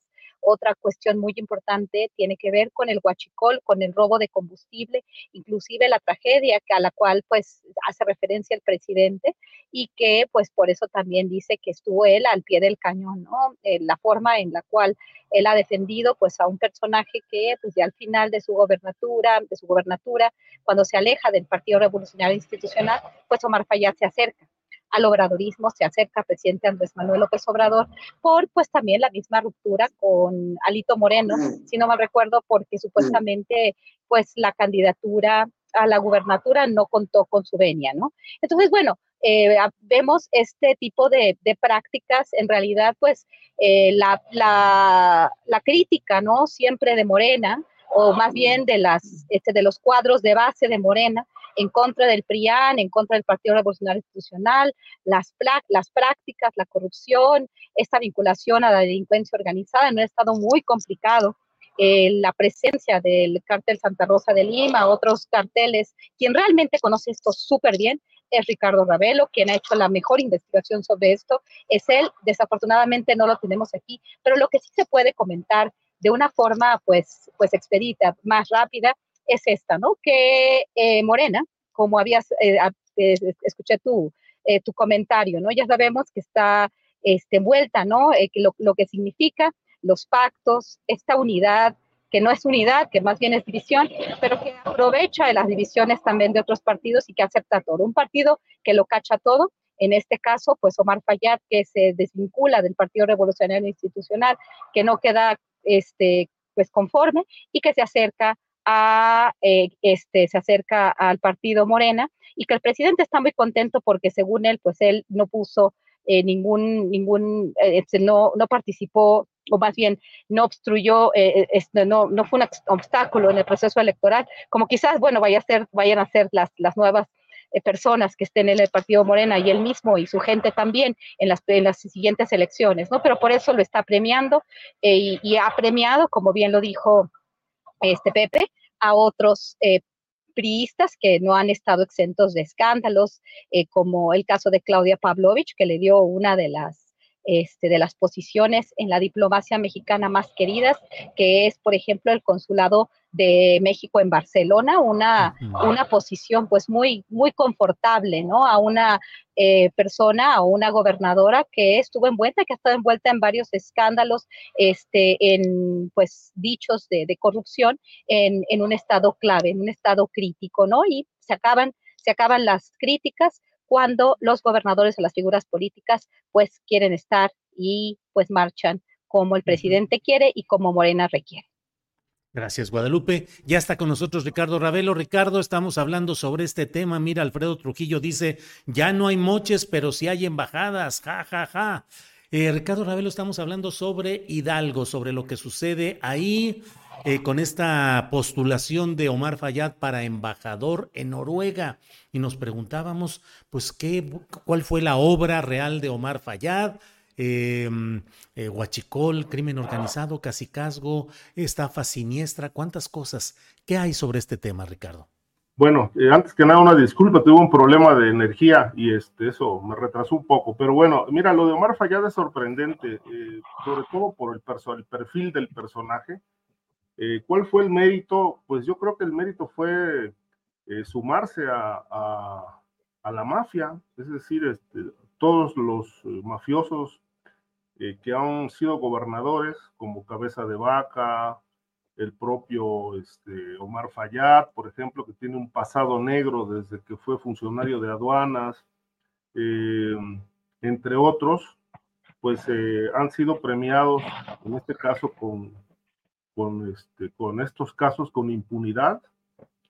Carlos Joaquín González de Quintana Roo, ahora embajador en Canadá.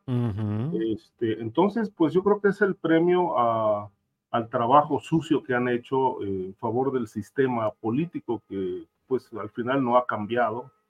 Eh, hay muchísimas voces y yo coincido en que el PRI regresó con López Obrador al poder o nunca se fue.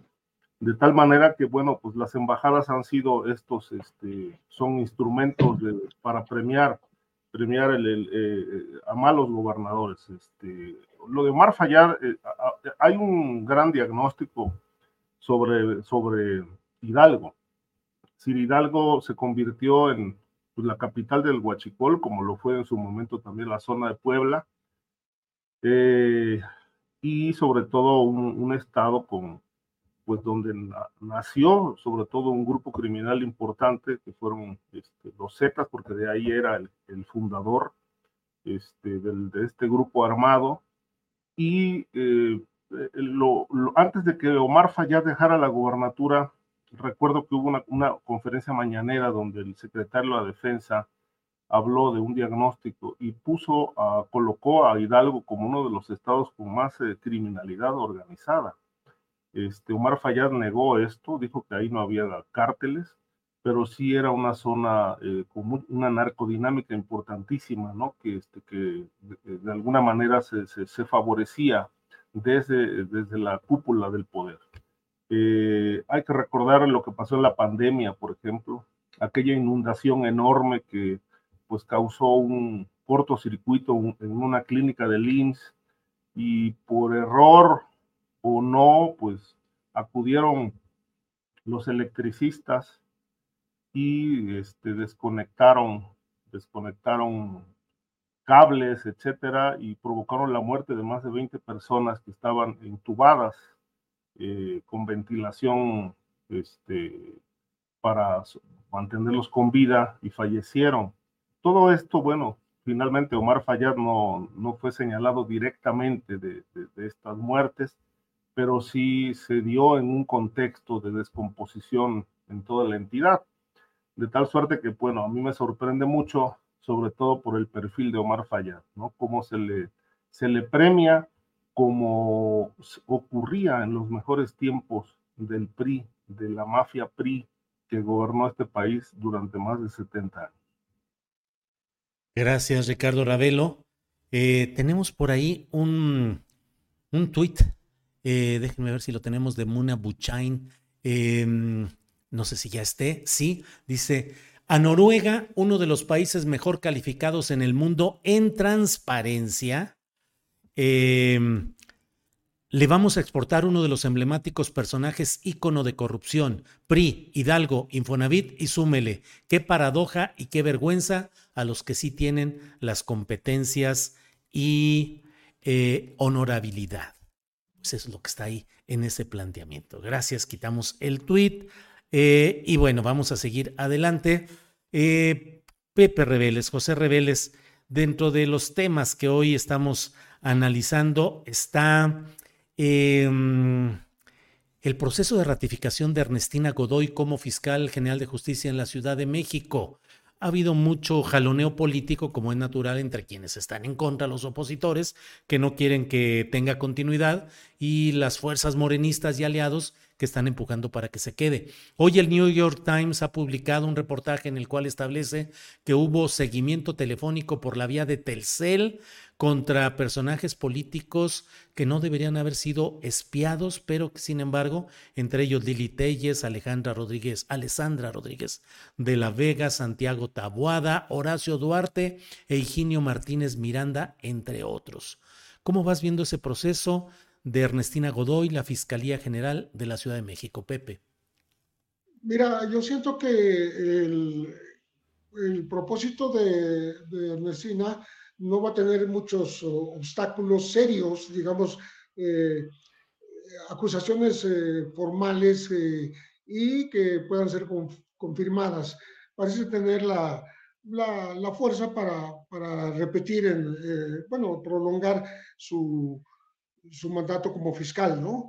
Eh, ella eh, está defendiendo a sí misma diciendo que eh, no iba a negociar con el cártel inmobiliario, que son los que más la, están atacando, según ella, porque este, em, varios personajes de Patricia Nacional son integrantes de este cártel inmobiliario y dijo que ya no va a pactar para obtener la ratificación eh, a costa de, dejar en la impunidad a este cártel inmobiliario. Eh, creo que eh, la Ciudad de México es una de, las zonas del país más difícil de establecer como una zona de seguridad, una zona de, ausente de corrupción, y la Fiscalía ha hecho un trabajo que todavía deja mucho que desear. Entonces, eh, me parece que eh, va, va, a seguir la impugnación al trabajo de Ernestina Godoy, pero no veo que haya fuerza en la oposición en la Ciudad de México como, como para que logren eh, pues tirar esta, esta posibilidad de la, de la actual fiscal, ¿no? De prolongar su mandato. Entonces, me, creo que, seguirá habiendo muchos pendientes de seguridad.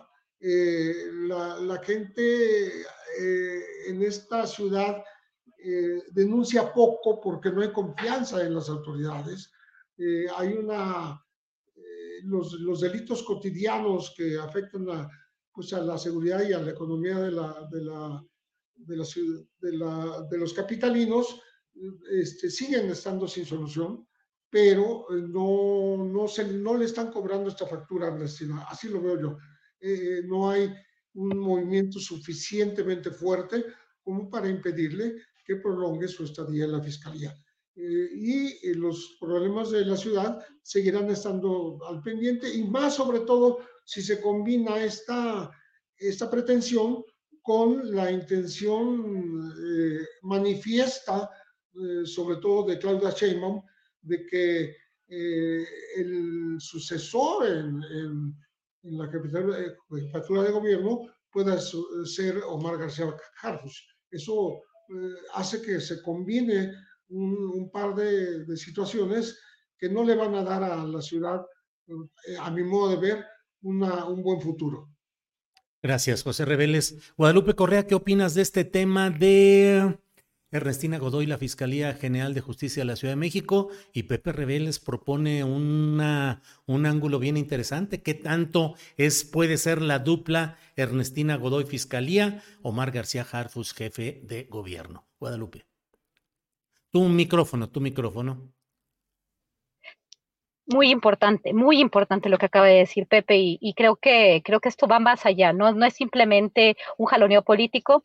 Eh, estamos hablando de dos grupos importantes eh, cuando se dice que la, la, la, lucha por, por la Ciudad de México, ¿no? El cártel inmobiliario versus el, el cártel de, de Morena, ¿no? Digamos, eh, Omar García Harfuch. Es muy, eh, muy interesante eh, e, este empuje, ¿no? yo no estaría tan segura, como dice Pepe, que la va a tener tan segura, sí le faltan algunos votos, pero bueno, Morena es muy bueno eh, y con el presidente con, el liderazgo del presidente se pueden conseguir estos 44 votos que se necesitan, y, pero no lo va a tener tan sencillo. Creo que también aquí está la figura de Santiago Taboada, que también se perfila como, como un, uno de, las, de los alfiles importantes de la oposición y obviamente está apoyado por este cartel inmobiliario. Son dos grupos políticos y económicos en particular muy importantes en la Ciudad de México y sí, no la tiene tan fácil. Hay muchos intereses económicos y hay estas mafias que son realmente los principal, lo que hay, lo que hay detrás, ¿no? ¿Qué hay detrás de Omar García Harfuch? Sabemos que también hay pues grandes magnates como probablemente Raúl, este, perdón, este Salinas Pliego, que bueno, también, también aquí se ha hablado, se ha hablado demasiado, de Grupo Salinas tan, tan importante, eh, que está o no está detrás de Morena, que a veces se pelea con el presidente, pero por el otro lado, pues ha mantenido pues un espacio importante que se le van a cobrar o que no se le van a cobrar impuestos, que está negociando, que no está negociando, y que al final eh, también tiene sus intereses eh, y pareciera estar muy, muy detrás de esta candidatura, pero por el otro lado el cártel inmobiliario, la figura de Santiago Taboada y por el otro lado también estos escándalos, ¿no? Supuestamente de espionaje la utilización de estos softwares de espionaje que no solamente utilizó eh, este, el presidente mexicano eh, eh, del sexenio pasado, sino este presidente también. Y bueno, no está tan sencillo y sí, definitivamente esta dupla de Omar García Harfuch y una este, fiscal que independientemente de lo que pase, el tener un fiscal, como sucedió en el caso de Tamaulipas, em, y como García, este, eh, Francisco Javier García Cabeza de Vaca, pudo blindarse eh, de una forma espectacular con un fiscal carnal que duró después de su mandato y que tiene pues toda la justicia bajo su mando. Entonces, con o sin Omar García Harfuch, Ernestina Godoy va a poder hacer bastantes cosas y va a poder hacer de las suyas y por eso este jaloneo tan importante y por eso este, este pacto que, que, que muy probablemente se va a estar armando, ¿no? El actual jefe de gobierno también está muy metido en, todo, en toda la, la discusión y vamos a ver qué sucede. No está tan sencillo, son dos grupos, dos mafias, dos poderes económicos importantes en la Ciudad de México. Gracias, Guadalupe Correa Cabrera. Ricardo Ravelo, el tema de la Fiscalía General, de la posible reelección de Ernestina Godoy, y no sé si le quieras entrar al tema que propone Pepe Reveles, de esa dupla que podría haber entre García Harfus como jefe de gobierno y Ernestina como fiscal en continuidad en la Ciudad de México. Ricardo. Bueno, aquí, aquí, aquí hemos sostenido, he sostenido que García Harfus es el candidato de la mafia, de toda esta mafia que opera en la Ciudad de México. Muchos intereses, tanto a nivel militar por el abolengo que tiene, familiar, por la historia, y obviamente García Harfus eh, sería, me parece, el, el candidato, o es el candidato ideal de esto que Pepe llama y se ha llamado el cártel inmobiliario. Es decir, hay muchos miembros de esta organización este, mafiosa que están eh, empujando muy fuerte y obviamente van a meter todo el dinero para que García Harfuch llegue a la jefatura de gobierno. Es el candidato ideal para ello. La fiscal me parece que jugaría un papel, y coincido con Pepe, clave en, en todo esto, aunque ella ha dicho que no pacta, pero bueno, cuando se dice que no pactan, pues generalmente ocurre todo lo contrario, sí pactan. Eh, falta ver qué determina el Consejo, el Consejo Judicial Ciudadano respecto de si le amplían el periodo por cuatro años más. Ella quiere, lo ha planteado abiertamente, porque eh, su argumento es que hay todavía muchos pendientes, aunque no detalla pues con claridad a qué pendientes se refiere.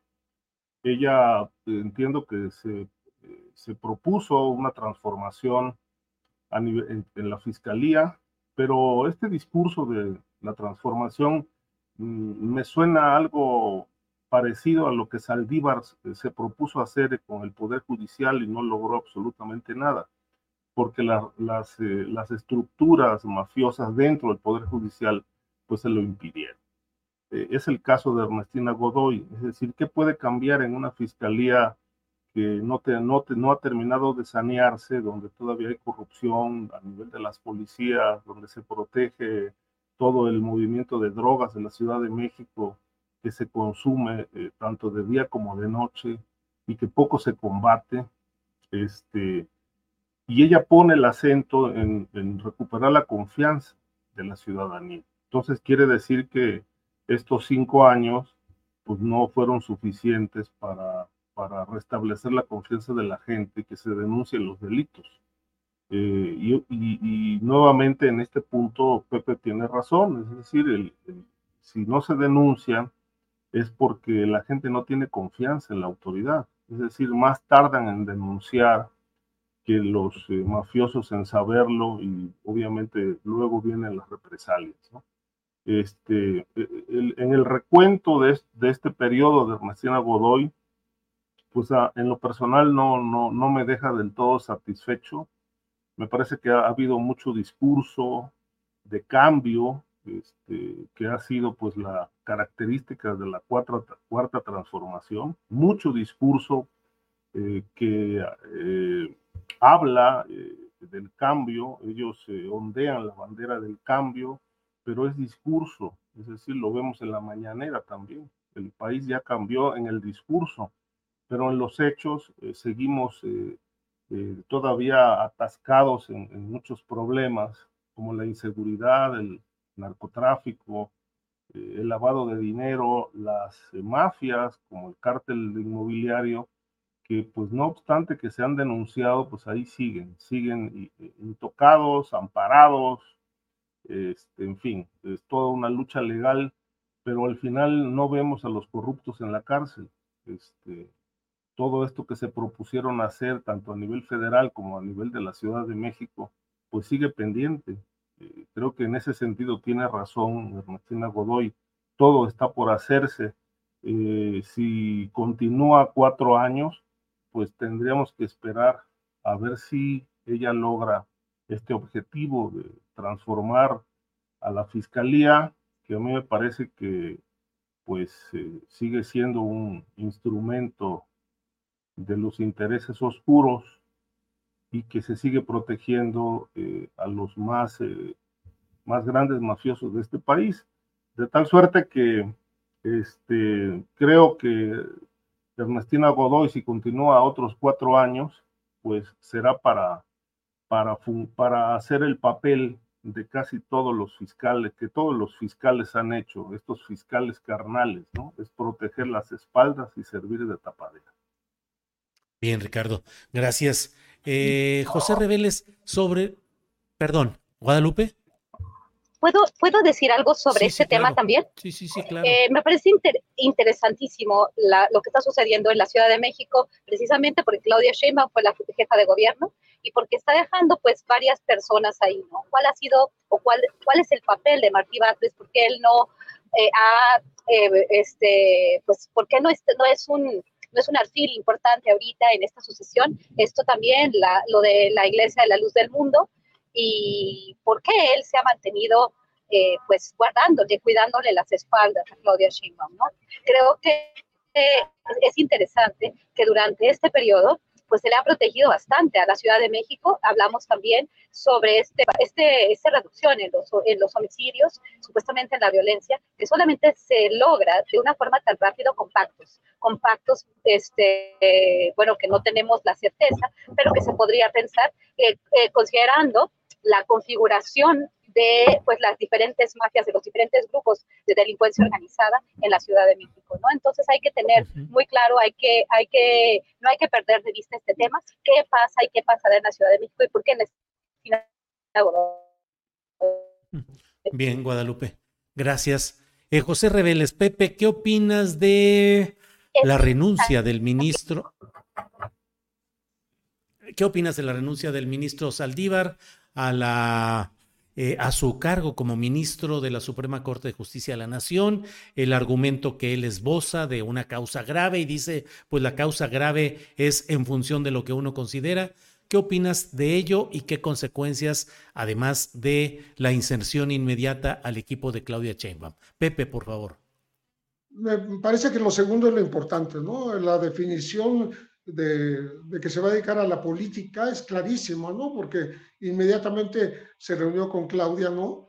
Y la verdad es que no hay una causa grave para, para su renuncia, eh, según los cánones que están establecidos en la ley. Pero bueno, eso ya no importa. ¿Por qué? Porque finalmente este, está buscando un, un yo supongo que un futuro que tiene que ver con convertirse como en como en el reformador por excelencia del, del Poder Judicial. Eh, creo que su trabajo, eh, que será dentro de dos años, porque antes no puede tener un cargo público, eh, estará trabajando para Claudia, si es que estamos hablando del triunfo de la Corte T en las próximas elecciones, precisamente en una especie de, de mm, reforma histórica a, los poderes judiciales y convertirse en el transformador por excelencia, como ha habido en el nivel de, las relaciones exteriores un, una estrada en, la historia, como ha habido este, una serie de embajadores que contribuyeron a, transformar el, servicio exterior mexicano Aquí sería el servicio judicial interior y me parece que eh, quiere pasar a la historia como eso, como el gran transformador y se está preparando para ello. No, no estoy viéndolo como un futuro fiscal o un, futuro este, secretario de gobernación, ¿no? Lo estoy viendo como un, un, este, un cerebro, eh, un hombre que se preparó para ser el, el, el, que marque la diferencia entre un sistema judicial anquilosado y el, el futuro que, pues que tendría que deparársele a, este país, ¿no? Que está tan hambriento justamente de que el, el sistema judicial deje de ser un, un, un, esquema al servicio de los poderosos, en donde eh, ser pobre significa ir a, a, prisión y perder los juicios, mientras que los privilegiados seguirán siéndolo eh, en un sistema que así se ha estructurado en el país y que este, más allá de estos fideicomisos que causaron tanto revuelo eh, el, el, afectarlos desde el poder ejecutivo y el poder legislativo, creo que lo que requiere el, el poder judicial es la gran reforma. Y yo creo que eh, Arturo Saldívar está aspirando a ser el gran transformador, eh, pasar a la historia, más allá que de ser, haber sido presidente de la Suprema Corte, como el, innovador, el, que dicte cómo será en el futuro todo el Poder Judicial. Eso, así, así lo veo, ¿no? Porque de, de qué otra manera se explica que haya escogido mm, dejar de eh, la Suprema Corte y dedicarse a la política. Pues la política tiene que ser en su área, justamente, ¿no? Bien, gracias, Pepe. Ricardo Ravelo, por favor, ¿qué opina? Eh, perdón, sigue Guadalupe. Guadalupe, eh, disculpa que hace ratito se cortó la comunicación y no alcanzaste a terminar la parte ya última de, tu intervención que hiciste especial, pero aquí estamos de nuevo, Guadalupe. Tu micrófono. Muchas no. gracias, Julio.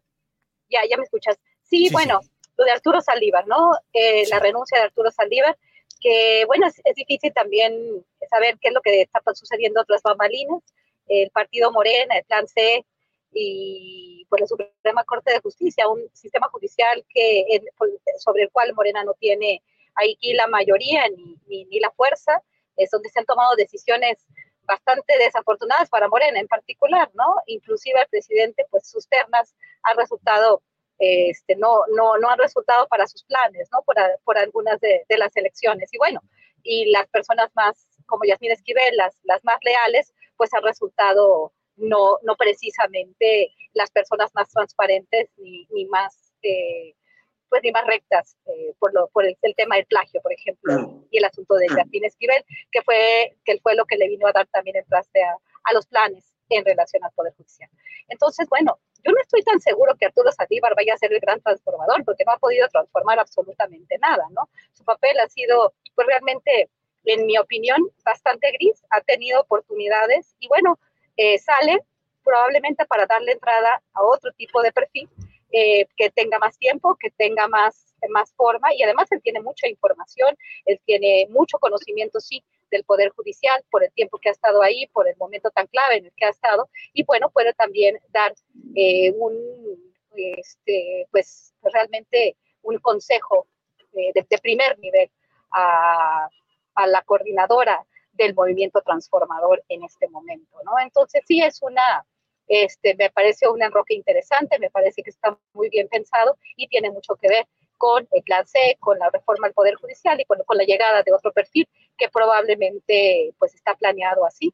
Y bueno, todas estas, eh, bueno, toda esta eh, pues, intenciones ¿no? de unidad, de traer a más voces, aunque sea del PRIAN, que ahora nos tenemos al primor para poder hacer y poder tener el control de todos los poderes. Desafortunadamente, cuando se tiene el control de todos los poderes, eh, pues, pues, y además tenemos a las mismas y a mucha gente que representaba a los partidos del pasado, a los poderes del pasado, pues no se tiene este, este balance de fuerzas, ¿no? Y bueno, vamos a ver qué sucede. Sí se requiere definitivamente una transformación del Poder Judicial debido a la impunidad, al papel de los jueces, este, sobre quién realmente, a quién están favoreciendo, a los grandes capitales, a las personas más corruptas, pero desafortunadamente con esta forma de pues no, eh, no, no importar a quién metes para pasar el, plan C, tampoco se augura una transformación de raíz del Poder Judicial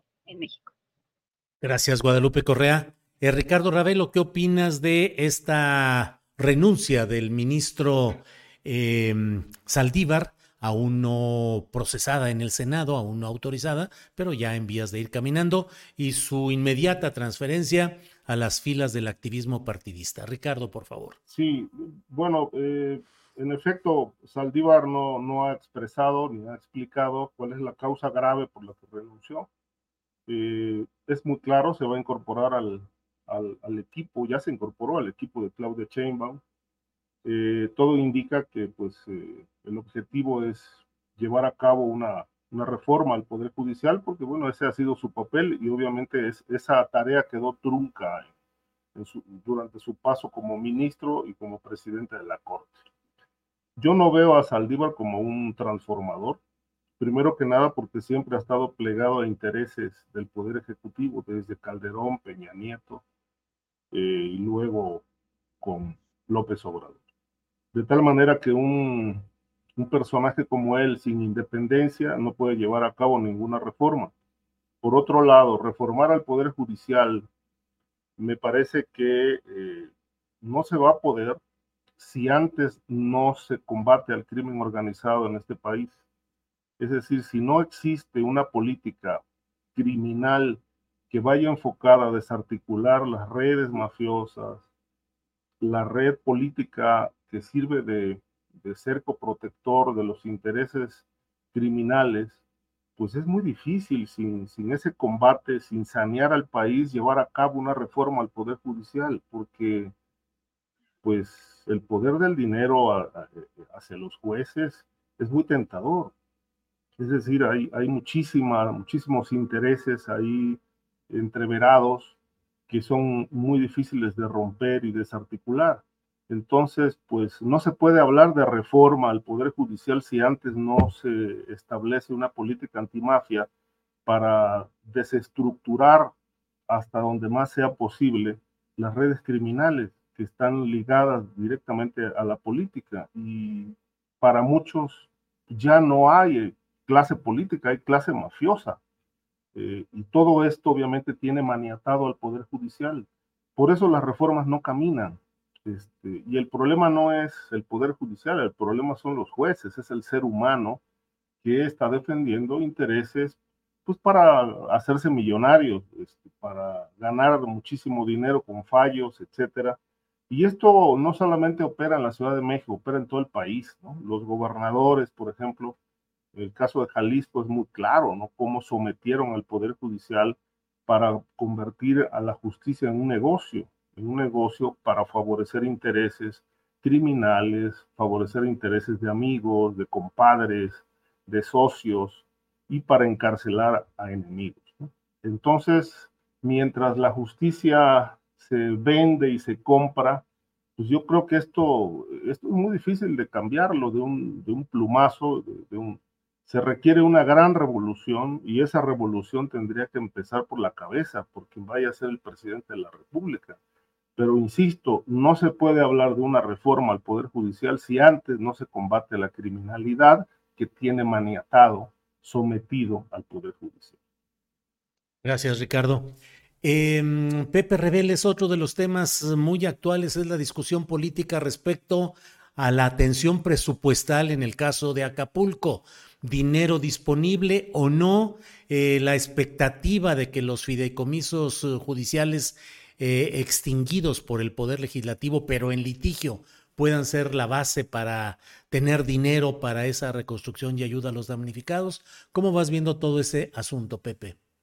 Bueno, en realidad ese, ese dinero de los fideicomisos es, simbólico porque no, no representa más que 15 mil millones de pesos, muy por debajo de lo que se requiere para la recuperación, la reconstrucción de Acapulco. Eh, parece que eh, hay, la coincidencia en el Congreso con mayoría de Morena y la propia presidencia de la República en que eh, la cifra pueda llegar a 100 mil millones de pesos, este, que derivarían de esta, eh, de esta que se considera excedentes petroleros, en la medida en que, en que el barril de petróleo está tasado en una cantidad que eh, menor a la que en realidad está, está dándose, ¿no? Está en 56.7 dólares por, por barril, eh, para eh, un precio que está llegando a los 80.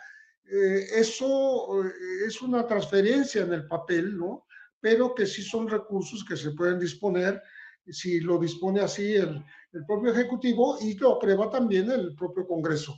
Entonces, creo yo que hay voces, sobre todo del Partido Acción Nacional, que hablan de, de una necesidad de 300 mil millones, no de 100 mil y eh, sumarían no nada más este, los excedentes petroleros, sino también eh, pues dinero de los impuestos y hasta algún préstamo que, que, se pueda solicitar por parte del gobierno federal.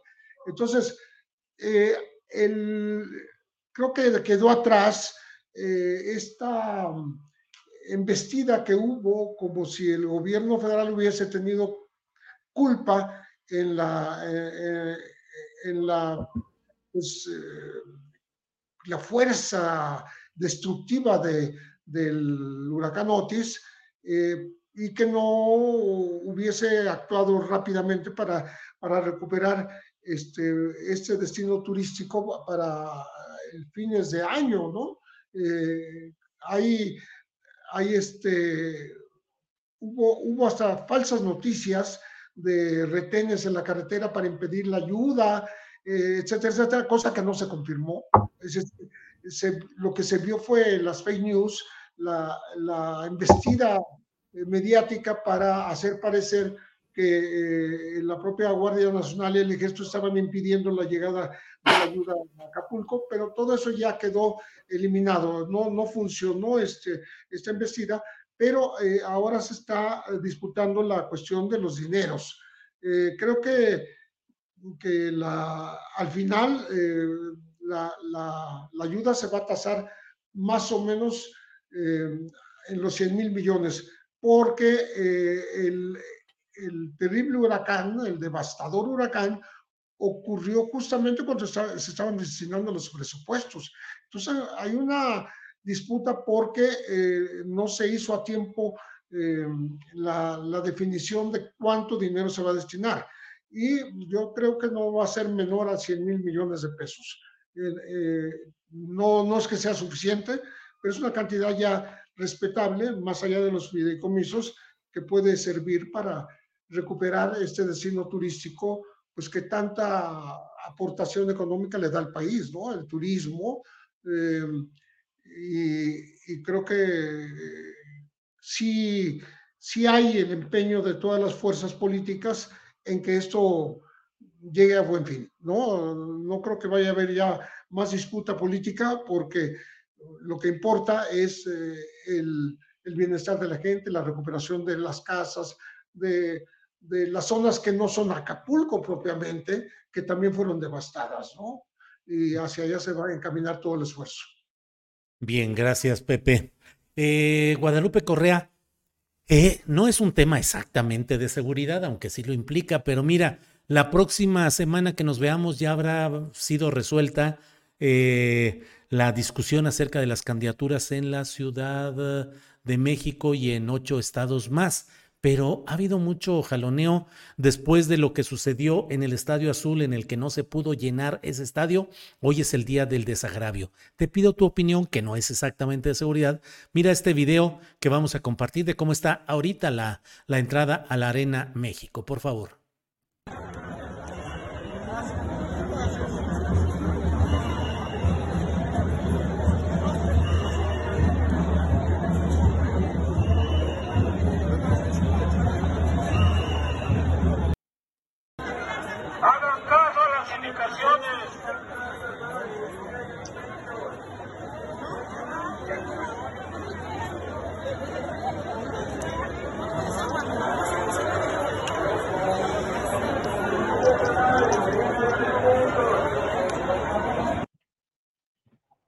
La Arena México. Eh, todo listo para el mitin del desagravio. ¿Cómo ves, Guadalupe? Pues estos mítines del desagravio, el llenar eh, pues lugares públicos, la Arena México, los estadios, eh, estas fotos, los videos, esta ha sido una constante de que fue de quien fuera la jefa del gobierno de la Ciudad de México. Todo muy arreglado, todo muy bien planeado, un gran equipo, eh, también pues personajes, ¿no? De la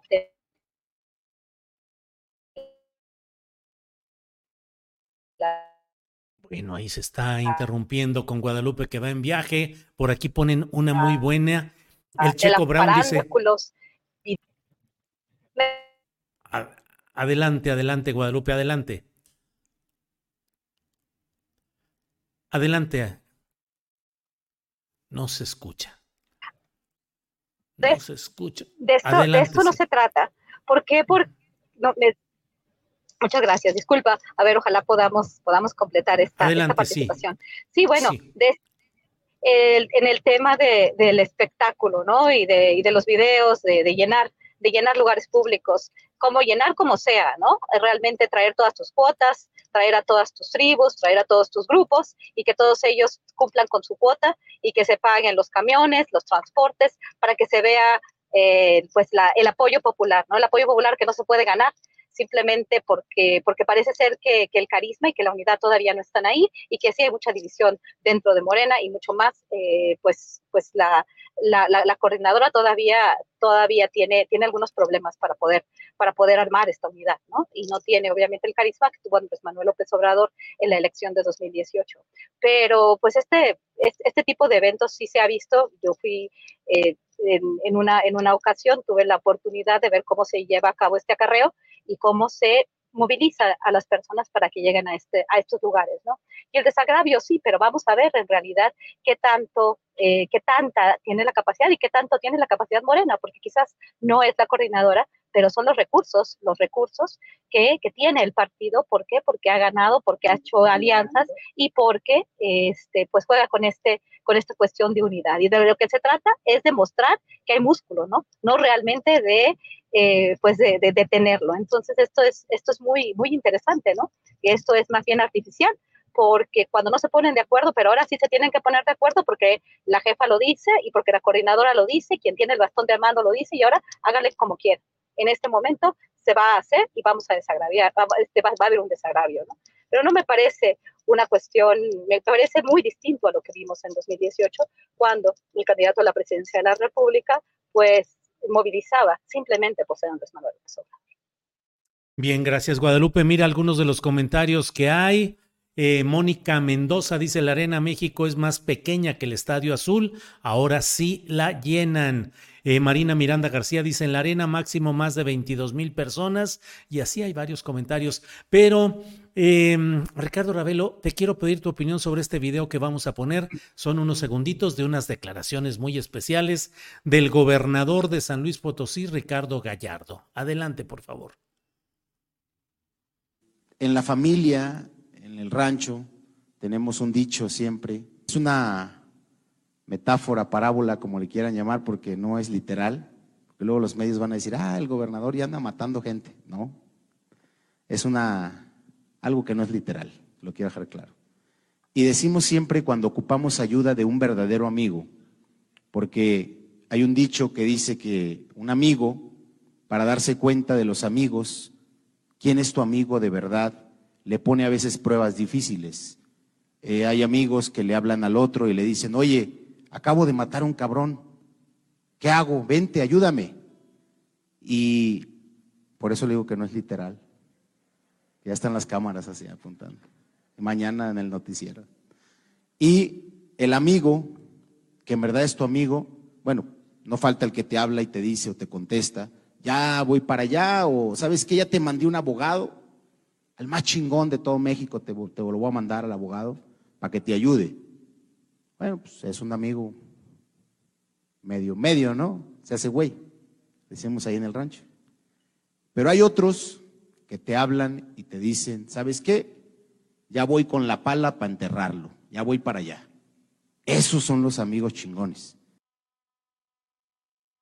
¿Cómo ves, Ricardo Ravelo? Esos son los amigos chingones. ¿Cómo ves, Ricardo?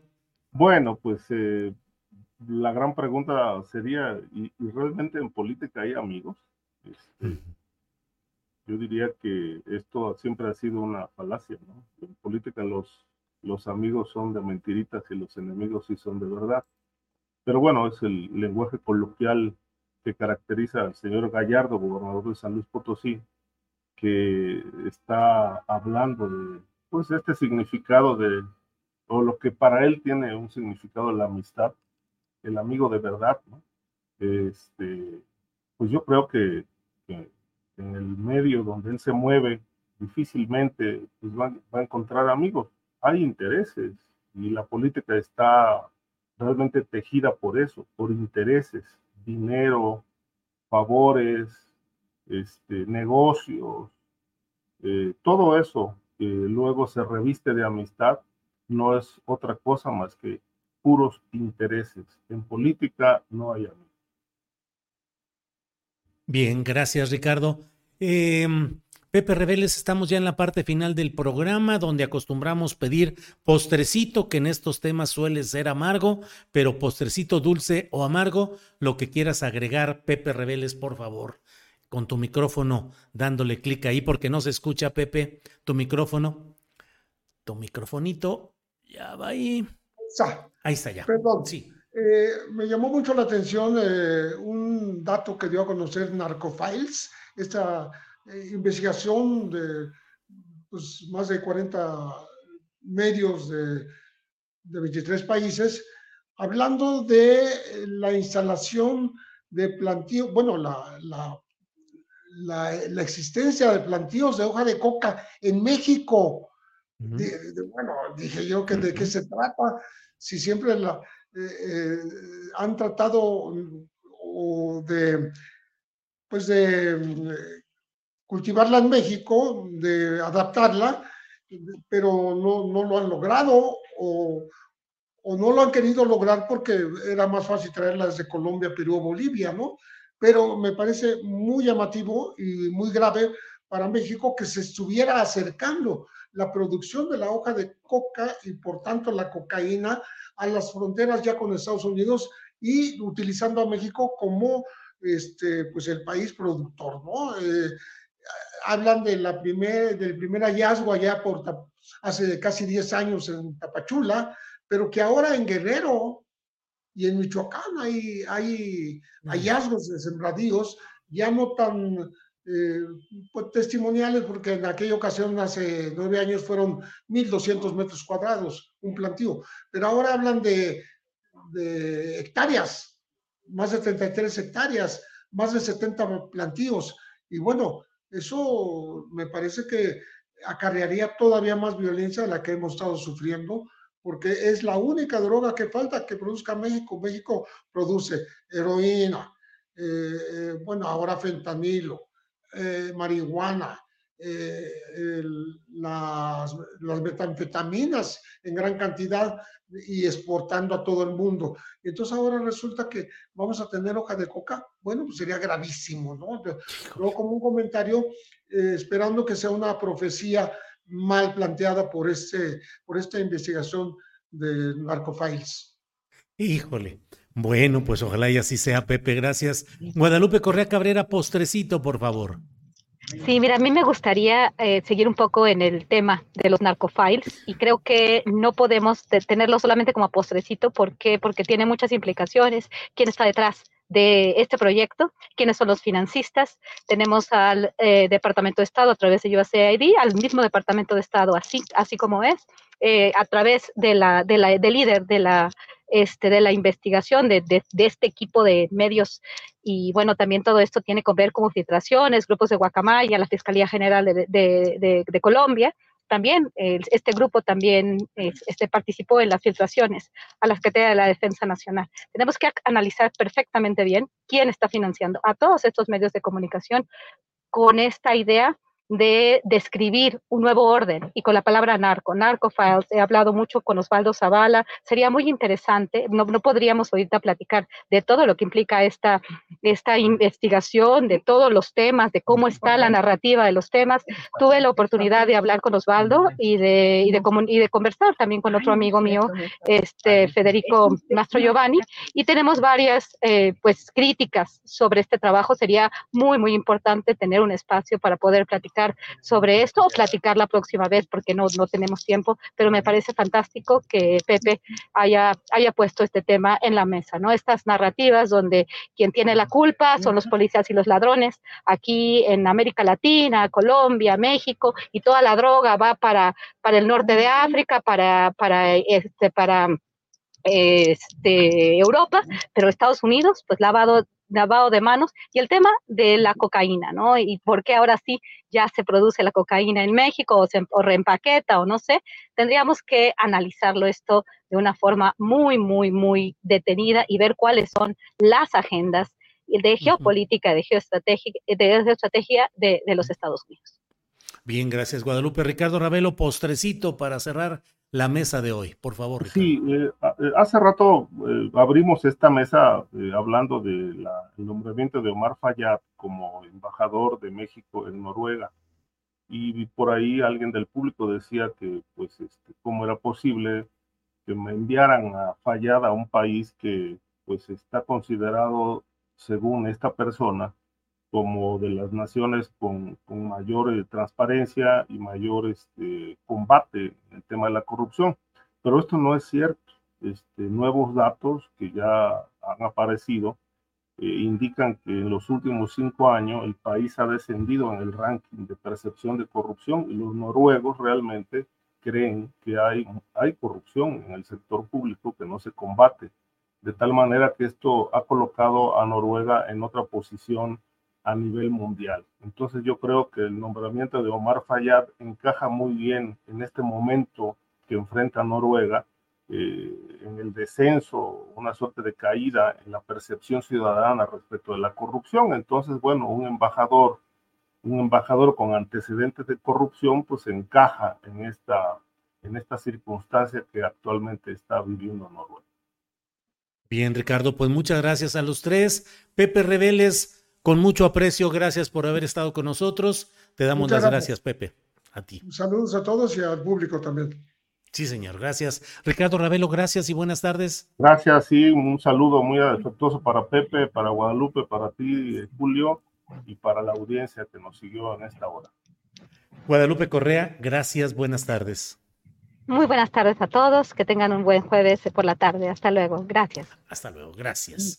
Bien, son las 3 de la tarde, las 3 de la tarde en punto. Ya estamos en la parte final de nuestro programa. Muy agradecidos de que nos hayan acompañado con a lo largo de este programa. Hay muchas cosas interesantes en el curso del día aquí en Canal Astillero. A las 5 de la tarde, los análisis, la información, la profundidad y la contundencia del gran periodista Paco Cruz, que a las 5 de la tarde nos tiene sus videocharlas cruzadas de lunes a viernes y a las 8 de la noche de hoy jueves estará Claudia Villegas con su programa Economía Social y yo a las 9 de la noche con una videocharla astillada más.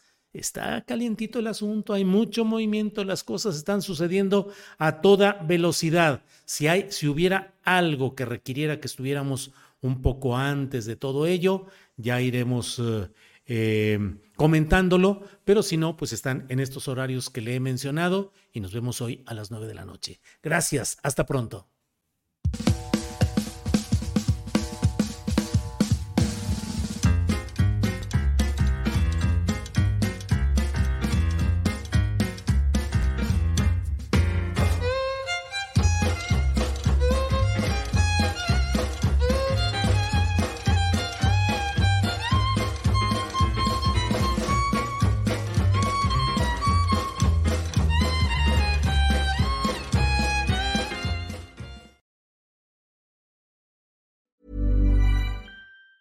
Hi, I'm Daniel, founder of Pretty Litter. Did you know cats tend to hide symptoms of sickness and pain? I learned this the hard way after losing my cat, Gingy. So I created Pretty Litter, a health monitoring litter that helps detect early signs of illness by changing colors, saving you money and potentially your cat's life. Pretty Litter is veterinarian developed, and it's the easiest way to keep tabs on your fur baby's health right at home. Go to prettylitter.com and use code ACAST for 20% off your first order and a free cat toy. Terms and conditions apply. See site for details.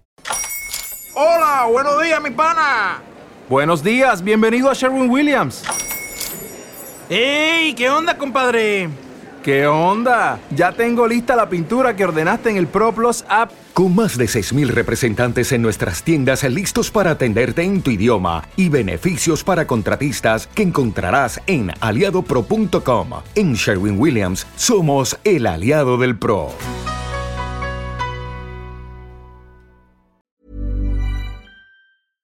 Para que te enteres del próximo noticiero, suscríbete y dale follow en Apple, Spotify, Amazon Music, Google o donde sea que escuches podcast. Te invitamos a visitar nuestra página julioastillero.com.